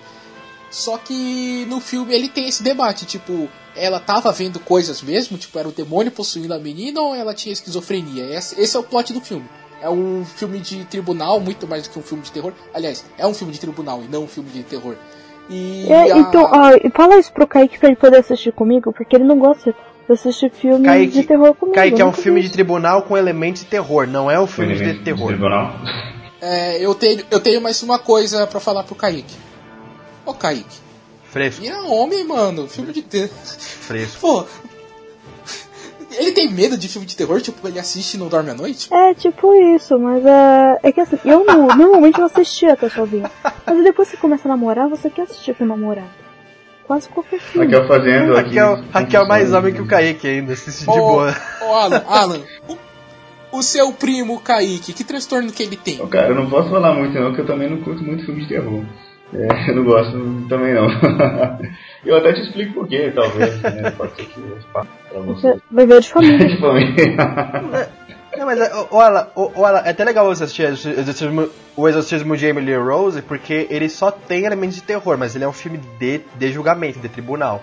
E ele explica esse debate entre, por exemplo, possessão e esquizofrenia. É bem bacana, cara. É que, tipo, fica naquela cor. É, tipo, principalmente porque aqui a gente tem um cara que é cético e nós temos a Raquel, que é uma pessoa que é bastante religiosa, certo, Raquel? Posso falar assim? Sim, sim. Então, e o filme ele, ele se propõe a debater exatamente isso. Tipo, você tem o lado da ciência, o lado que fala, cara, é óbvio que ela tá vendo e ela tá sentindo coisas, porque essa mulher é claramente esquizofrênica. E você tem o padre que fala, é claro que ela tá vendo e sentindo coisas porque ela tá vendo e sentindo o diabo. O diabo está no corpo dela. E o filme se parte nessa, desse princípio. Ah, já aconteceu, existem estudos na, na literatura, o Alan, que fale de alguém que tenha estudado casos famosos de possessão e tenha demonstrado que seja realmente esquizofrenia? Você sabe de alguma coisa desse, desse Ah, de, de literatura, eu eu tenho certeza que existe. Eu nunca me aprofundei, já conversei sobre isso bastante. Porque agora eu vou fazer um comentário que eu acho que é pertinente aí com, com o contexto que a gente está falando. Antigamente, muitas coisas eram, eram consideradas como. É, é, um, surto psicótico, por exemplo, antigamente era considerado que o cara tava, ou a pessoa estava endemoniada.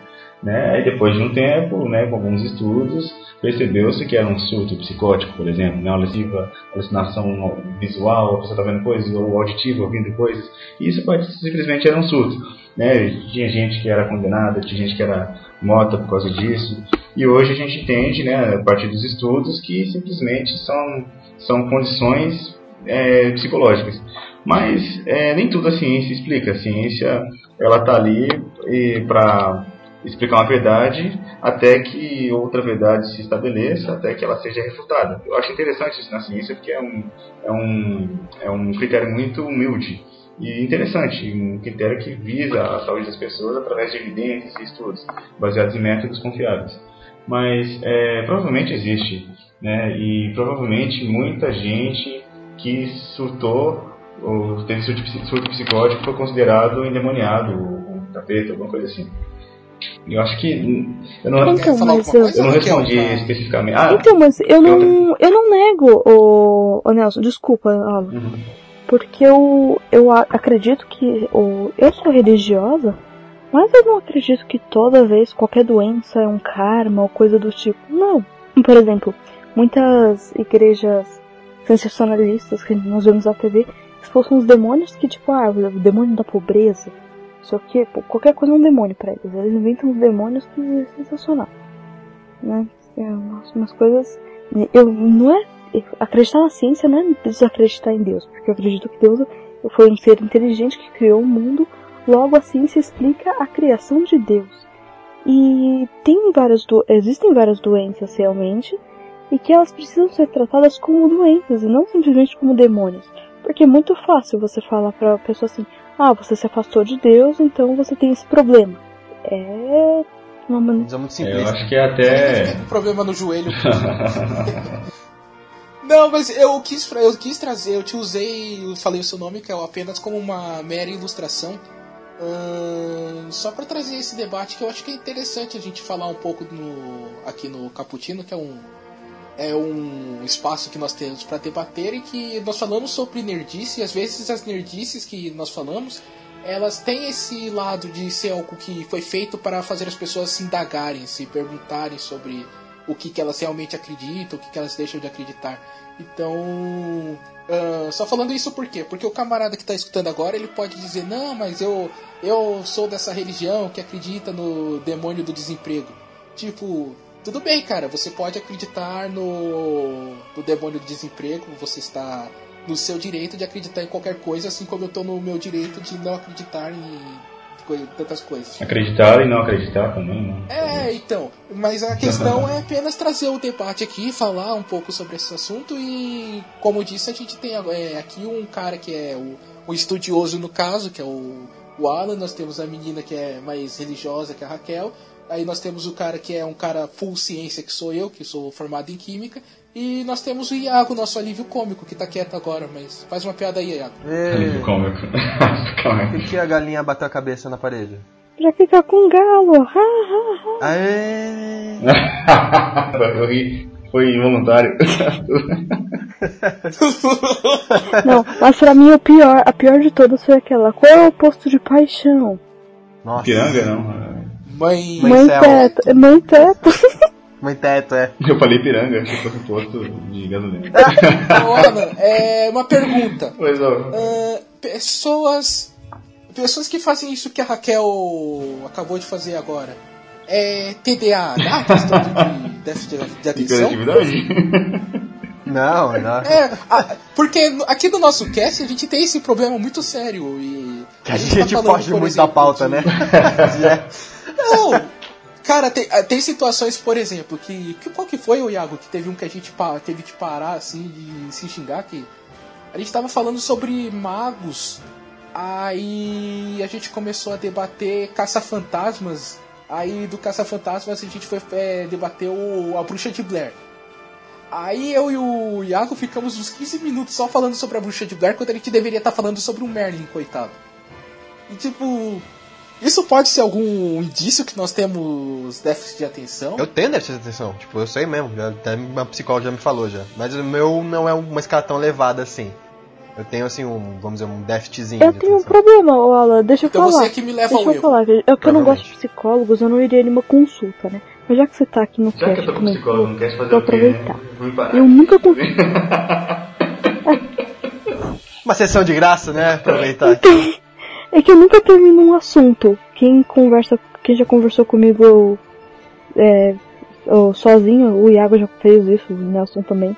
É tipo, a gente conversa assim, eu nunca consigo terminar um assunto. Eu vou. Eu não fiz, não, não, não me coloca nessa não, nunca falei com Não, você. nunca falou comigo. A gente nunca, nunca conversou lavando louça lá no Igor. Nunca. Então, é, realmente, eu tô percebendo que não terminou o assunto. É, faz sentido, não brincadeira. É, então. Pesado.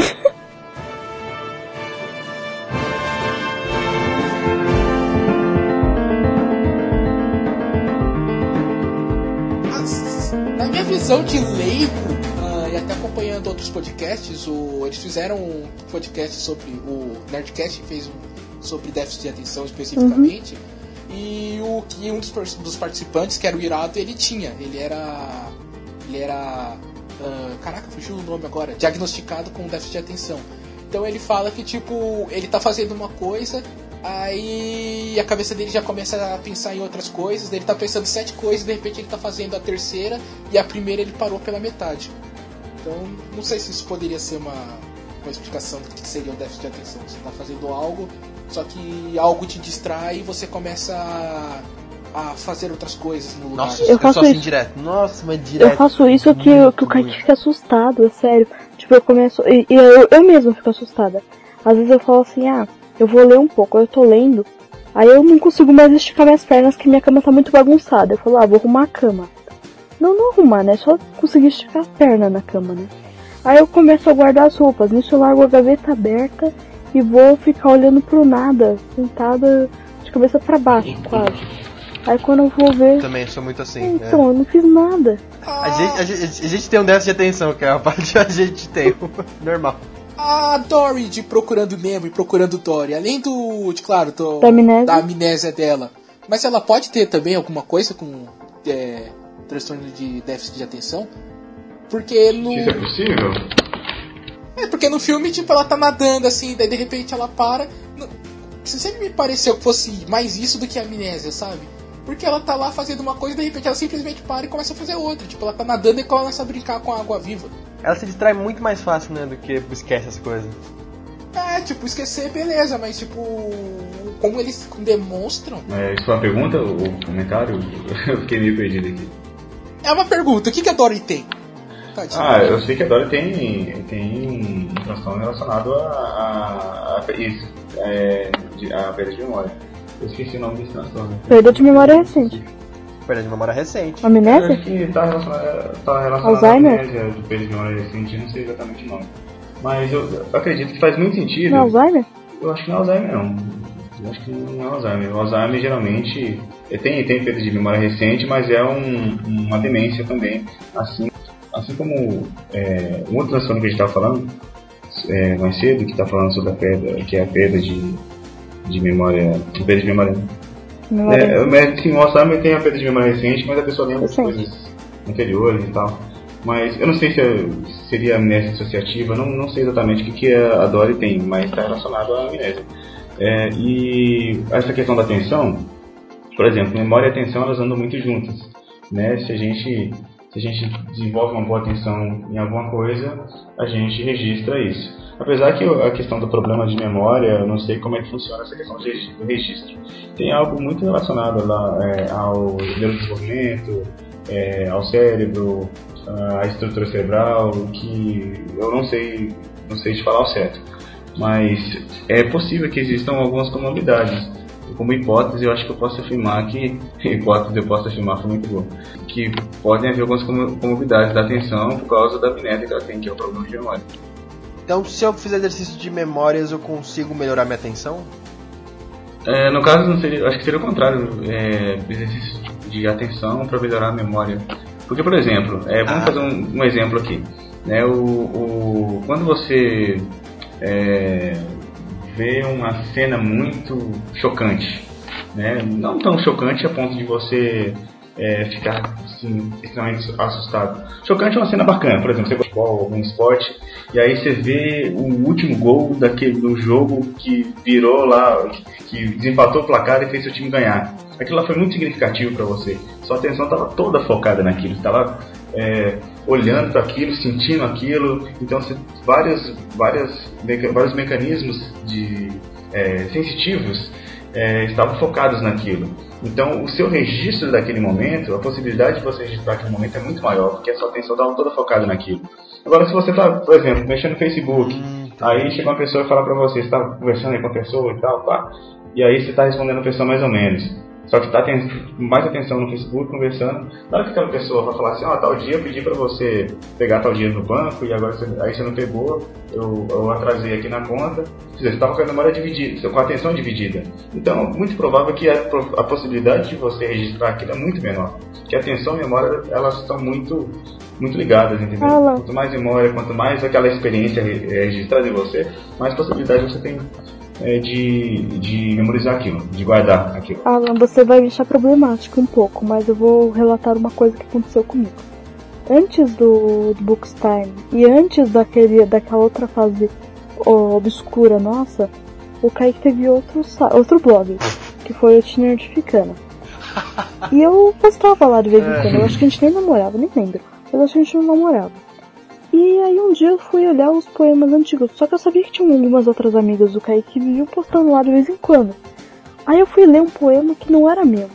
Aí eu abri lá o poema, eu li eu falei assim, ah, bacana esse poema. Tipo assim, eu li, tipo assim, é como. Eu falei assim, nossa, diferente. Era seu? Quando eu fui ver era meu. Era meu. Eu escrevi aquilo. Depois eu fui ver no meu bloco de notas e realmente era meu. Eu escrevi, eu não lembrava que tinha escrito. Eu escrevi o negócio. Você tá entendendo? Eu escrevi Ah, isso pode acontecer. Você escreveu de qualquer jeito. É, escreveu de qualquer jeito e fala, ah, escrever aqui. Eu tenho um problema. Eu tenho, eu tenho um problema um pouco diferente, Raquel. O meu problema é assim, eu escrevo, aí passa um tempo. Aí eu vou ler o que eu escrevi e falo, caraca, que foda. Mas eu sei que fui eu que Ah, escrevi. isso, isso é normal. Por exemplo, se a gente faz alguma coisa, cria um texto, a gente pode ter até um vínculo emocional com aquele texto, talvez não um vínculo tão grande, depois de um tempo de não ler, de não, não- não entrar em contato com aquela experiência. Ah, eu com meu TCC. É, Ficava o dia todo escrevendo aquela entenda. droga. Eu tava o dia todo. Hoje em dia eu nem lembro mais quase que eu Você escrevi. vê, a experiência Tanta pouco raiva. e foi talvez até punitiva, né? O coismo ele sempre tende a situações de bem-estar e prazer. Quando a gente está em situações, é, experiências negativas, experiências ruins, é uma, há uma tendência da gente fugir daquilo, ou talvez até de esquecer aquilo. Depende, se um trauma muito grande, é difícil esquecer. O corpo vai ter que dar um jeito de lidar com aquilo. Mas é, faz sentido que a gente esqueça, ou reprima, ou deixe para trás, digamos assim, entre aspas, algumas coisas que não foram agradáveis pra gente. Agora, essa questão da memória, por exemplo, que Raquel falou, tá- pode estar muito relacionado a, poxa, você, você lê aquele texto todo dia, você leu muitas vezes aquele texto, foi muito significativo para você escrever, foi uma coisa assim muito importante. Às vezes não foi. E aí. O Kaique, o Kaique ficou te cobrando, você mandou de qualquer jeito, é, né? A gente tem que ent- entender qual que. O Kaique ficou te cobrando, você mandou de qualquer jeito o isso. O Kaique mandou mensagem lá no grupo perguntando: E aí, Raquel, já gravaram um cast? Ou quer dizer, já fez o poema? Aí você, ah, tá bom, te manda à noite. Ela fez rapidinho, você abriu o bloco de notas, saca? Não, mas sabe por que eu, eu acho engraçado? Porque dificilmente eu esqueço dos meus poemas. Porque eu, eu escrevo e o que eu escrevo eu realmente penso. Então, é, sempre que eu tô andando, fazendo qualquer coisa no meu dia a dia, eu reflito sobre o que eu escrevi e penso, ah, isso, nossa, isso que eu escrevi realmente estava certo. Ah, não, isso aqui estava errado, eu vou lá mudar, eu vou escrever outra coisa. Só pra- te, só te interrompendo rapidinho, até no da Paula você pensou assim? O da Paula, se você for ver, tudo tem a ver com a nossa discussão e tem outros pontos profundos se você pensar. Por exemplo, do norte ao sul, quem não Pois é. sabia que a gente tava, que eu tava zoando aonde a Nar mora e onde nós estávamos, tava falando de quando a pessoa muda muito. E a Paula era quase uma pessoa que tem uma dupla personalidade trazendo pro nosso cast. Ela é uma pessoa que muda pra caramba e que ninguém sabe quem ela é no fundo. E É, eu sei quem é a Paula, ela existe, mas. gente- vocês têm mais algum personagem que vocês queiram falar da cultura pop, que vocês queiram que o nosso psicólogo dê o, o Rochard. veredito sobre Tem, tem. que problemas ele tem? Tem. Tem, tem, não, rapidinho. Não, calma, rapidinho, rapidinho. Tomara que eu conheça o personagem. É, rapidinho. Eu não sei se você já viu Alan, Psicose, já viu, década de 60? Nossa! Já, já assisti. Então, por favor. Por favor. Norman Bates. Gente, eu vou dar spoiler de Psicose, mas pelo amor de Deus, o filme é da década de 60. Se você não viu ainda, toma vergonha na sua cara. Você vai dar spoiler vou falar- de meia hora de filme, você é um Vou vacilo. contar o filme do início ao fim. Gente, olha, isso, é, is- spoiler de Psicose a partir de agora, que eu preciso discutir o final com o Alan. Então, pare de ouvir o cast agora e, e avança aí quando eu tiver acabado. Ah, ok. Não, o de 1960 mesmo. Então, o que o, vale? O preto e branco. É, o preto e branco. Não, é, não vou falar da série nem nada, eu quero falar lá do, do, Norm- do Norman Bates. É que teve o Seguinte. remake também do, do Guns É, mas o remake foi feito Mas, gente, quadra a se você quadra. vê o- a, a definição da série, já conta o, o spoiler do É, filme. então. Mas, sim, falando do primeiro Psicose, o preto e branco, Hitchcock, gênio, incrível, filme foda. O Norman Bates, ele é um cara é, que mata pessoas que se alugam ali, tecnicamente, dá a entender que ele ma- matou mais de uma pessoa ali no, no, Do que isso aí. Que você... Bates Motel. Era o Bates Motel.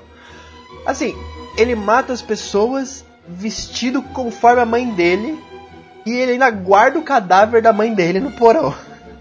E no final ainda Mas ele dá é que aquele é discurso. engraçado. Nossa, Então, assim, eu queria entender. deixa, deixa eu discutir também. Calma, calma, deixa eu acabar minha pergunta. Desculpa. Esse, esse tipo de pessoa que faz isso, assim, por exemplo, guarda o cadáver da mãe, se veste como a mãe, mata assim, né? Querendo falar. Indica que ele, logicamente, teve algum problema com a mãe dele. Mas assim, o que, que é? Ele tem uma, meio que uma paixão escondida pela mãe dele, ele sente falta, ou a mãe dele agredia ele, e isso faz ele refletir isso nas pessoas. O que, que, que é isso que ele que acontece, que ele faz isso? Um dos motivos, eu penso que eu penso que inicialmente, né, o- provavelmente o, o diagnóstico dele é um diagnóstico de esquizofrenia, né, psicose, tipo, esquizofrenia é uma psicose.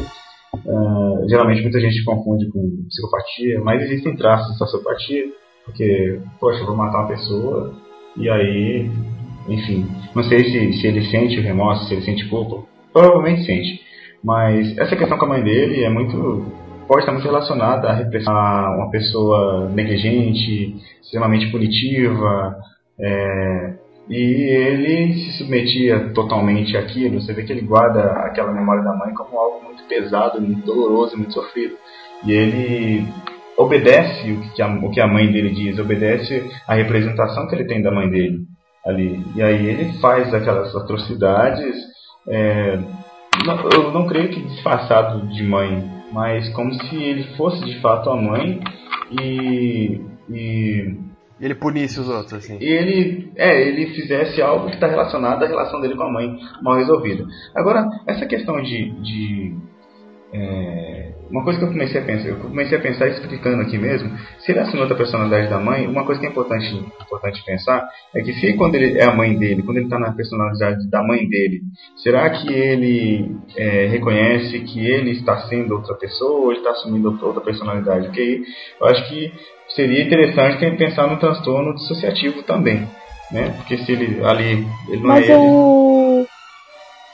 Eu acho que no final do filme, o maior plot twist é que na verdade, quando ele tá discutindo com a personalidade, com a personalidade da mãe dele, na verdade eu senti mais que tinha dupla personalidade. Que a mãe dele morreu e ele não deixou ela morrer Mas foi dele. exatamente então, que ele acabou de Então, eu falei sobre a possibilidade de um transtorno Ah, tá, dissociativo. desculpa. Eu tô, eu tô pensando aqui em hipóteses, porque eu lembro que no final até um psiquiatra dá um, dá um, um diagnóstico no, no tribunal, se eu não me engano, e ele fala sobre esquizofrenia. Aí eu tô, eu tô Então. me questionando aqui pra ver, de fato, qual que é. Porque a esquizofrenia e a, transtorno e TDI são Não, muito. é que o. É, é é, dá pra confundir um com o outro. Tô refletindo aqui agora. Então, mas é que no final do filme, desculpa, mas é que no final do filme, né, entre as discussões entre as duas personalidades, a mãe e ele, ele fala que ele se vestia como a mãe pra incriminar a mãe. E na verdade era ele, o Norman, que assassinava as pessoas. Então, tipo, ele, ele acreditava tanto que a mãe dele existia que ele queria incriminar a mãe dele. Só que na verdade ele mesmo fazia. Que tipo, foi isso que eu entendi no final. Que eles começam a discutir e ela fala, não, você não pode, você mesmo que você se vestisse como eu, todo mundo saberia que eu jamais faria isso, eu sou uma senhora, e não sei o que, eu não seria capaz de matar alguém. E você fica, gente, que loucura! É, pode ser um TDI, eu acho. Acho, acho coerente que seja TDI. E talvez o, o fragmentado seja inspirado também no psicose. Esse psicose provavelmente inspirou muitos filmes, muitos diretores, né? Eu acredito que, como foi um clássico e faz sucesso até hoje, inspirou diretor em massa. Eu. Eu tenho um pouco pra falar sobre isso, Alan, porque eu li um livro uma vez que era a história dos serial killers, o manual do serial killer de A a Z, alguma coisa assim. Deve estar perdido aqui em casa, vou procurar depois. Mas ele trata o caso de um serial killer específico. ah, que ele fazia isso, ele matava as pessoas, ele começava a costurar, é, pegar as peles das pessoas para costurar como se fosse um vestido, para que ele fingisse que ele fosse a mãe dele. Mas o que, a galera viu ali foi um pouco de, é, de complexo de Édipo nele. Que ele tinha essa questão de, tipo, ele amava a mãe dele, e por isso que ele queria que ela ressuscitasse e a mãe dele estava morta.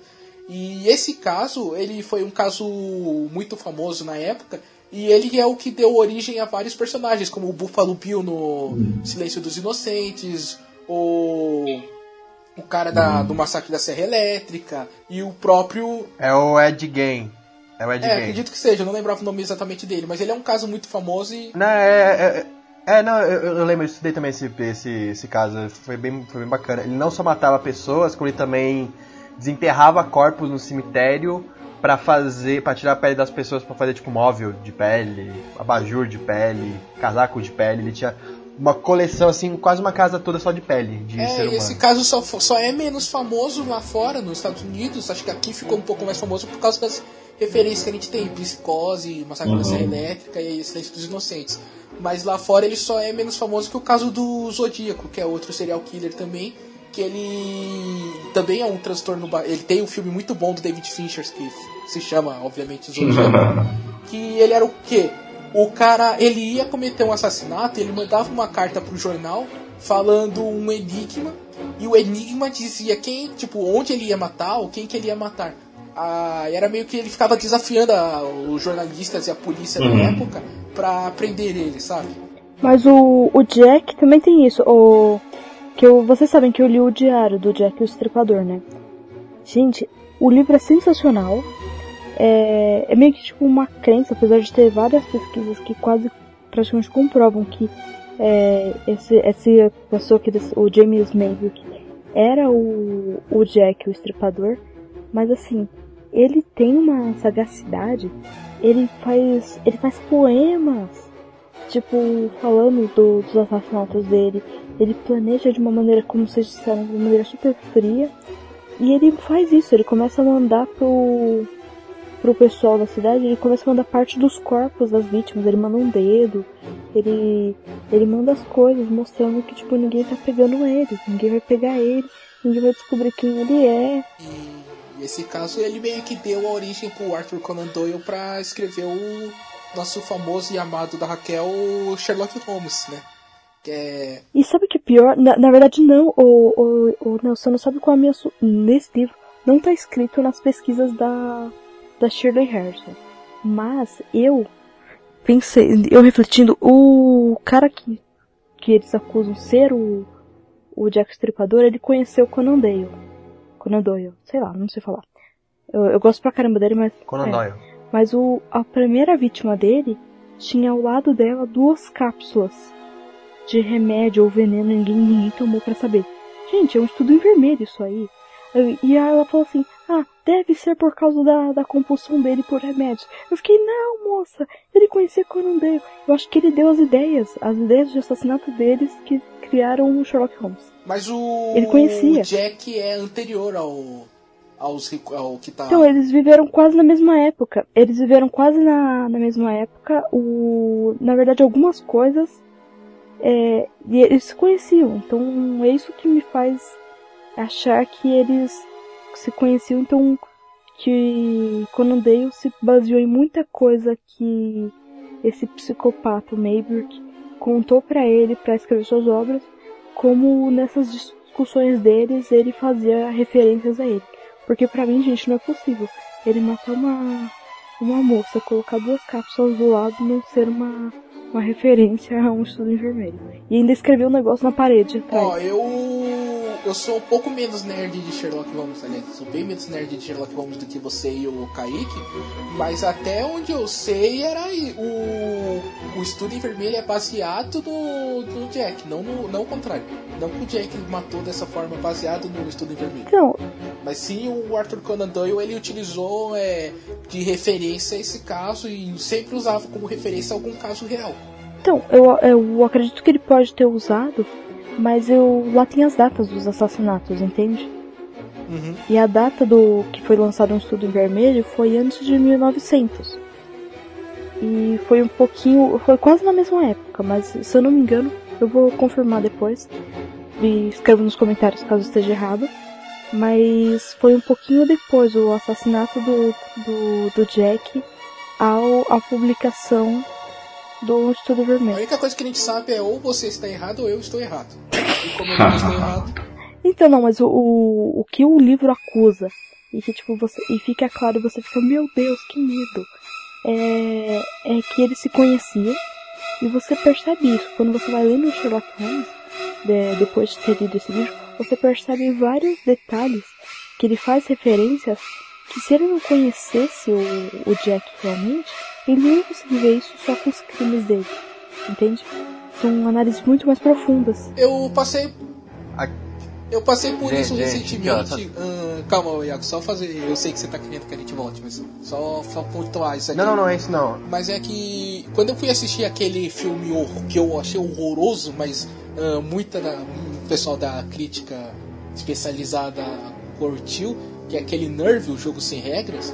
ah, na época que lançou. Que lançou não, mas que saiu as notícias daquele baleia azul, eu pensei no mesmo momento, tipo, puta merda, olha o que vocês fizeram, seus roteiristas. Além de fazer um filme ruim, ainda pessoas morreram tentando imitar isso. Eu nem assisti. Então não. s- É, a questão é, tipo, tem pessoas que. Mas aí eu também não sei se tipo, a pessoa se baseou apenas tomou com referência ou o cara quer reviver aquilo por algum tipo de transtorno pra trazer pro tema. Não sei se o cara é realmente um transtornado e queria fazer, sabe, tipo, baseado no filme alguma coisa. Ou baseado no livro. O, o Jack queria é, cometer esse assassinato, sei lá. Só, ti- só tirando as dúvidas aqui rapidinho, a primeira vítima do Jack Estripador foi dia 26 de agosto. Não, dia 31 de agosto de 1988.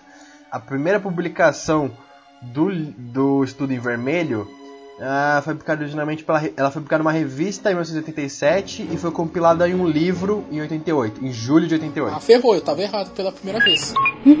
Então, Ah, que outros personagens vocês querem falar aí?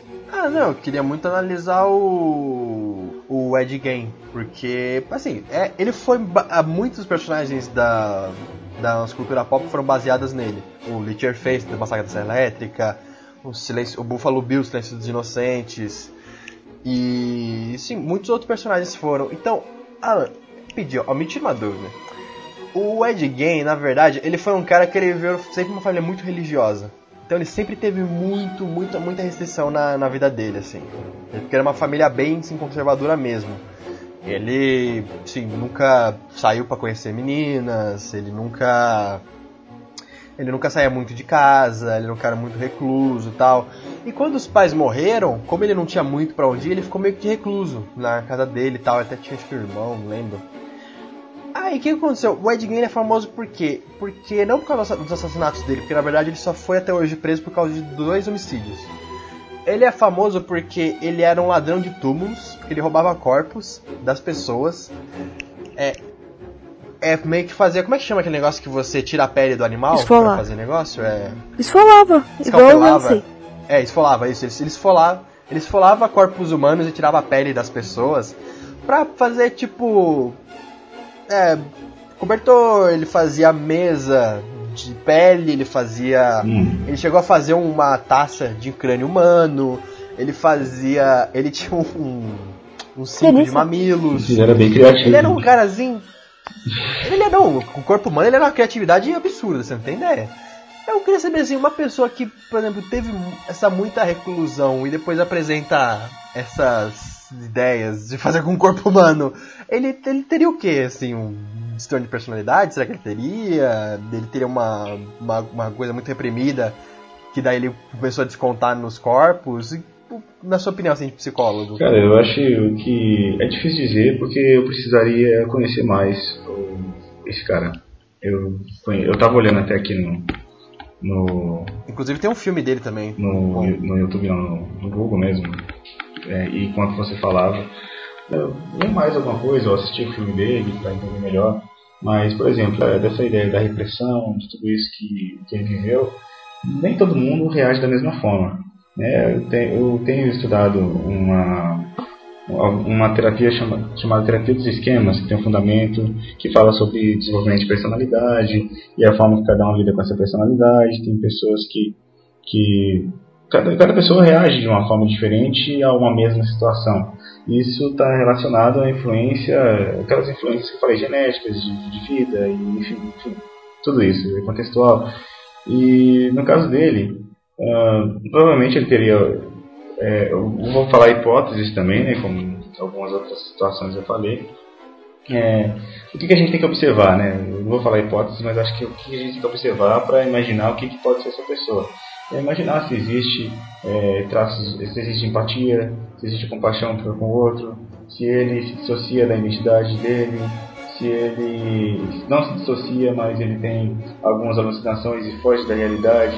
Se, por exemplo, se ele for uma pessoa que, tá, que tem alucinações, que tem pensamento confuso, que tem dificuldade de, de relacionamento e ouve vozes e, e, obedece às vozes, por exemplo, a gente pode pensar na esquizofrenia. Se ele tem dissociação da identidade, se ele não se reconhece em alguns momentos, a gente pode pensar na transtorno dissociativo é, deixa eu ver, se ele é impulsivo, se ele faz as coisas sem ser tão calculado e não pensa e age em toda a emoção, a gente pode pensar no transtorno de personalidade.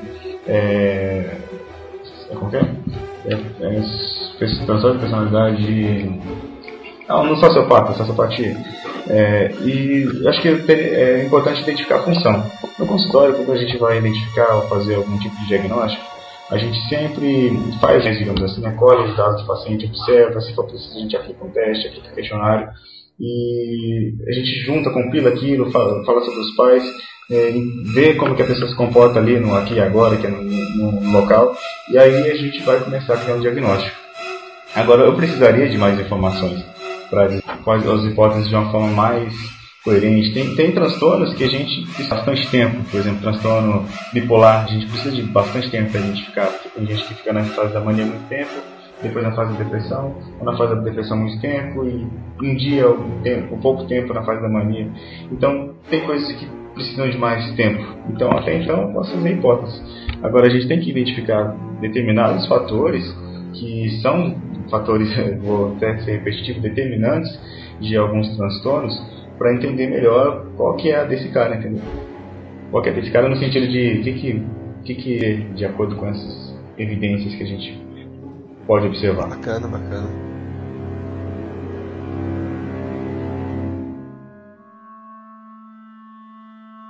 Bem, uh, vamos para as recomendações então?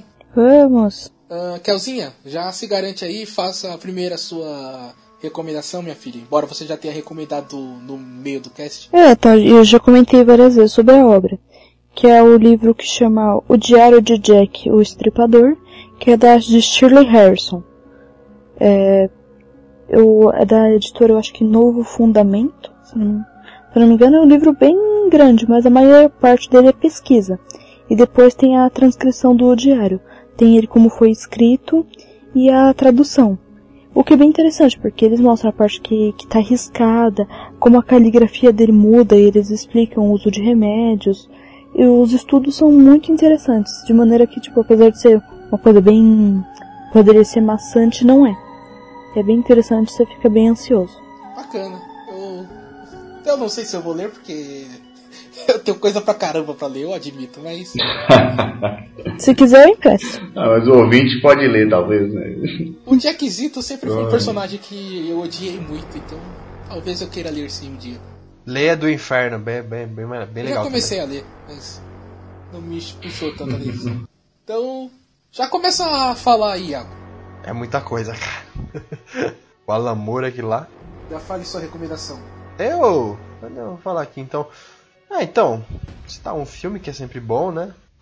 Eu quero muito citar o. Citar não, mas recomendar para quem ainda não viu, por favor, veja, que é o Psicose, que a gente discutiu tanto aqui.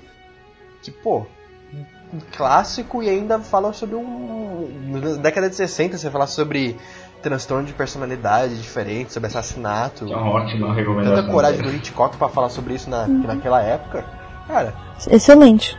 Ô, oh, filmaço, cara. E quem não viu ainda, pelo amor de Deus. Veja Você já viu o trailer do Psicose? O trailer não. Cara, é muito bom, é o Hitchcock. Aí ele tá fazendo meio que uma propaganda do filme dele. Tipo, ah, meu filme vai falar sobre isso, sobre isso, sobre isso. Aí ele chega no Bates Motel, aí ele olha, dá uma olhadinha assim dele. Ah, e esse aqui é o motel que aconteceu muitas coisas estranhas, é melhor a gente não falar sobre isso. Aí ele muda e vai falar de outras cenas. É muito bom, cara. Ah, cara. Muito bom, velho. E. Mas é realmente um clássico com C maiúsculo. A, a questão da fotografia ela em preto e branco. E o, ele utiliza muito de enquadramento e sombra. E para demonstrar o que, que ele está acontecendo, o que, que tá, qual que é o psique dos personagens. É, Hitchcock é um gênio e não é por acaso. É, cara, e por isso que eu não gosto do, do remake, porque ele pega quadro a quadro do Psicose, só que ele filma colorido, sabe? Fala, pra, pra quê? Sabe? Não precisa Eu não ver. vi o Precisa, ele é, é o- não precisa, ele é o clássico, só que colorido. Só isso, sabe? Não muda nada. Um clássico menos clássico. É, então, sabe, pra que que vai fazer o colorido? Tem o clássico, não, não precisa do colorido. Perde a alma. Você vê que um é simplesmente uma recriação. É como você vê um, o desenho da Mona Lisa no, no seu caderno do colégio, sabe? Não é a mesma coisa. Caraca, essa, essa analogia foi boa, hein? É, se você pegar a Mona Lisa e fazer ela, em- fazer ela em preto e branco, sabe? No ar, sabe? Quê? Que deve estar gravado, hein? Tem, não tem motivo. Ahn, eu vou fazer minha recomendação aqui rapidinho, aí o Alan fecha com chave de ouro, porque ele é o especialista.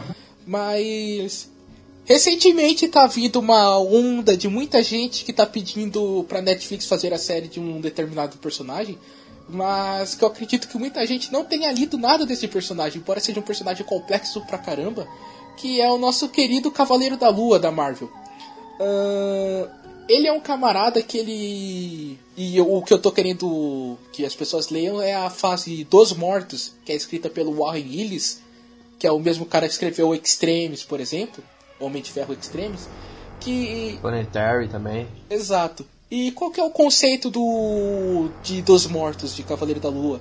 É, ele não é uma história contínua, ele não é uma história contada em seis edições. Cada edição é meio como se fosse um mini caso, só que ele utiliza todas as questões que o Cavaleiro da Lua vem, veio demonstrando durante toda a sua história, que é a questão de que ele tem várias personalidades, no caso aqui ele explora bastante quatro, que é a personalidade que é o taxista, a personalidade do combatente do crime, a personalidade do detetive. São várias personalidades, cada personalidade ele trata de uma determinada maneira e a, a esquizofrenia.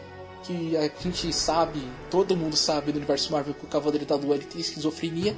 E aqui ela é exacerbada de um nível que é, pela arte que é, chega a ser assustador que você realmente fica se perguntando se aquele quadro ele geralmente quando o Cavaleiro da Lua tá no modo esquizofrênico você se pergunta durante três quadros o que, que tá acontecendo mas depois você sabe se é esquizofrenia ou não. O Warren Ellis ele utiliza nesse quadrinho junto com a arte ele ele pira mas de repente você vê que a piração pode ser realmente verdade e aí isso te deixa realmente encucado ele é uma história muito menos de uma história de super-herói, uma história de pancadaria, e você é mais uma, um detetive que tem esquizofrenia e múltiplas personalidades. E. Cara, tem uma coisa muito boa que é o, a paisagem, o, o cenário, o background, ela é um fotorrealista. Só que o personagem Cavaleiro da Lua, ele é desenhado como se fosse a mão, sabe? Ele é tipo. como se fosse desenhado a caneta e o fundo é como se fosse o papel em branco dele. Só que o. O fundo não, tipo a roupa dele, o personagem em si. Só que o fundo é muito bonito, é muito bem trabalhado, é pintura digital. É brilhante, um dos melhores quadrinhos da Marvel na, dos últimos tempos. E. Alan, fecha aí nosso cast então com mais uma recomendação. Cara, a recomendação que eu vou fazer é de um filme que eu até citei aqui, não sei se eu acho que acabei não falando muito. É, antes disso, cara, o ser humano é um negócio complicado pra caramba. De, mas ao mesmo tempo é fantástico. É, me apaixona assim por, pela possibilidade de entender mais o, ser humano e o quanto eu já consegui entender e eu acredito que ainda consegui entender pouco. Mas o pouco eu já consigo fazer alguma coisa com isso e agregar valor, ajudar as pessoas de alguma forma. A recomendação que eu vou fazer, eu acho que é mais ou menos essa perspectiva de, de fazer com que as pessoas se entendam, entendam alguém, se percebam e cuidem de si mesmas. É o filme Eu, Eu Mesmo Irene. Pra mim é a melhor comédia que eu já assisti. Caraca, É, eu muito ri muito e assisti várias vezes, é um daqueles filmes que eu assisto muito. E eu gosto muito da atuação do Jim Carrey. E ele faz, de fato, um cara que é extremamente passivamente deixa tudo acontecer com ele. E tá ok, e ele vai guardando aquilo, vai, vai guardando e vai guardando. Aí chega uma hora que ele tá no supermercado lá, e aí chega a mulher e para, ele fala, ah, eu posso passar aqui nessa frente, vendo tanto de menino assim, carrinho e tal, ele fica tudo e surta, aquela pra caramba. E aí ele desenvolve uma personalidade que faz tudo que a outra não conseguia fazer, que a outra guardava.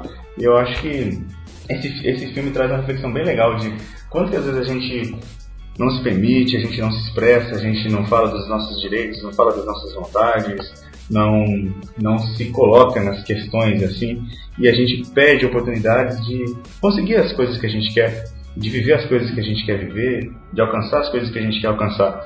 E às vezes a gente se prejudica para isso. E no caso do, do Hank, que apareceu né, depois do Charles, tem o Charles e o Hank, é, é um cara que faz tudo aquilo que, um, que, o, que o Charles não conseguia fazer. Eu acho que não sei se chega a ser um spoiler, acho que não é, porque tem muita coisa. Não, acontece no começo aí. Mas. É, isso é no começo. E eu acho que esse filme ensina a gente a refletir, poxa, cara, eu acho que eu vou começar pensar sobre enfrentar meus problemas, sobre falar com as pessoas, sobre é, me permitir nas coisas, porque isso vai Eu- me fazer bem.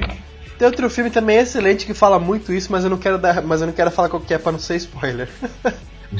Nossa, lamentável, Iago.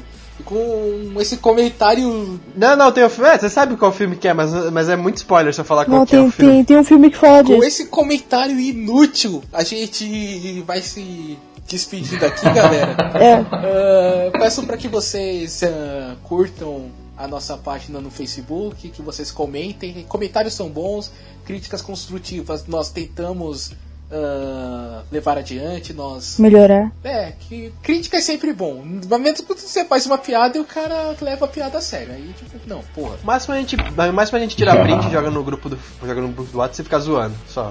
É, também. A gente dá é risada. bom. Mas critica a gente, pode criticar, criticar é bom.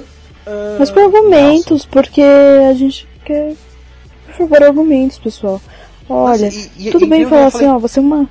Oi, desculpa, diga. Não, isso é uma observação. Eu já, eu já participei de acho que mais cast que o Nelson, já falei mais merda que ele. E até hoje ele foi xingado em duas vezes nos comentários. E caramba. E você Eu nunca xingada uma é, vez. vou acusar esses caras de É, racismo, sei. velho.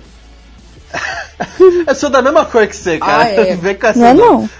Não é não. Eu só não tomo muito sol, eu tenho falta de vitamina D no corpo, mas eu sou. Tá bom, tá bom. É beleza. Eu só Ah, fui xingada uma vez, eu nem lembro por quê. é, porque a gente imagina o porquê que você foi Foi xingado. no de leitura. Não, você Foi não no foi leitura. Foi, foi sim, o Iago. A primeira pessoa que foi xingada Foi? foi a Raquel.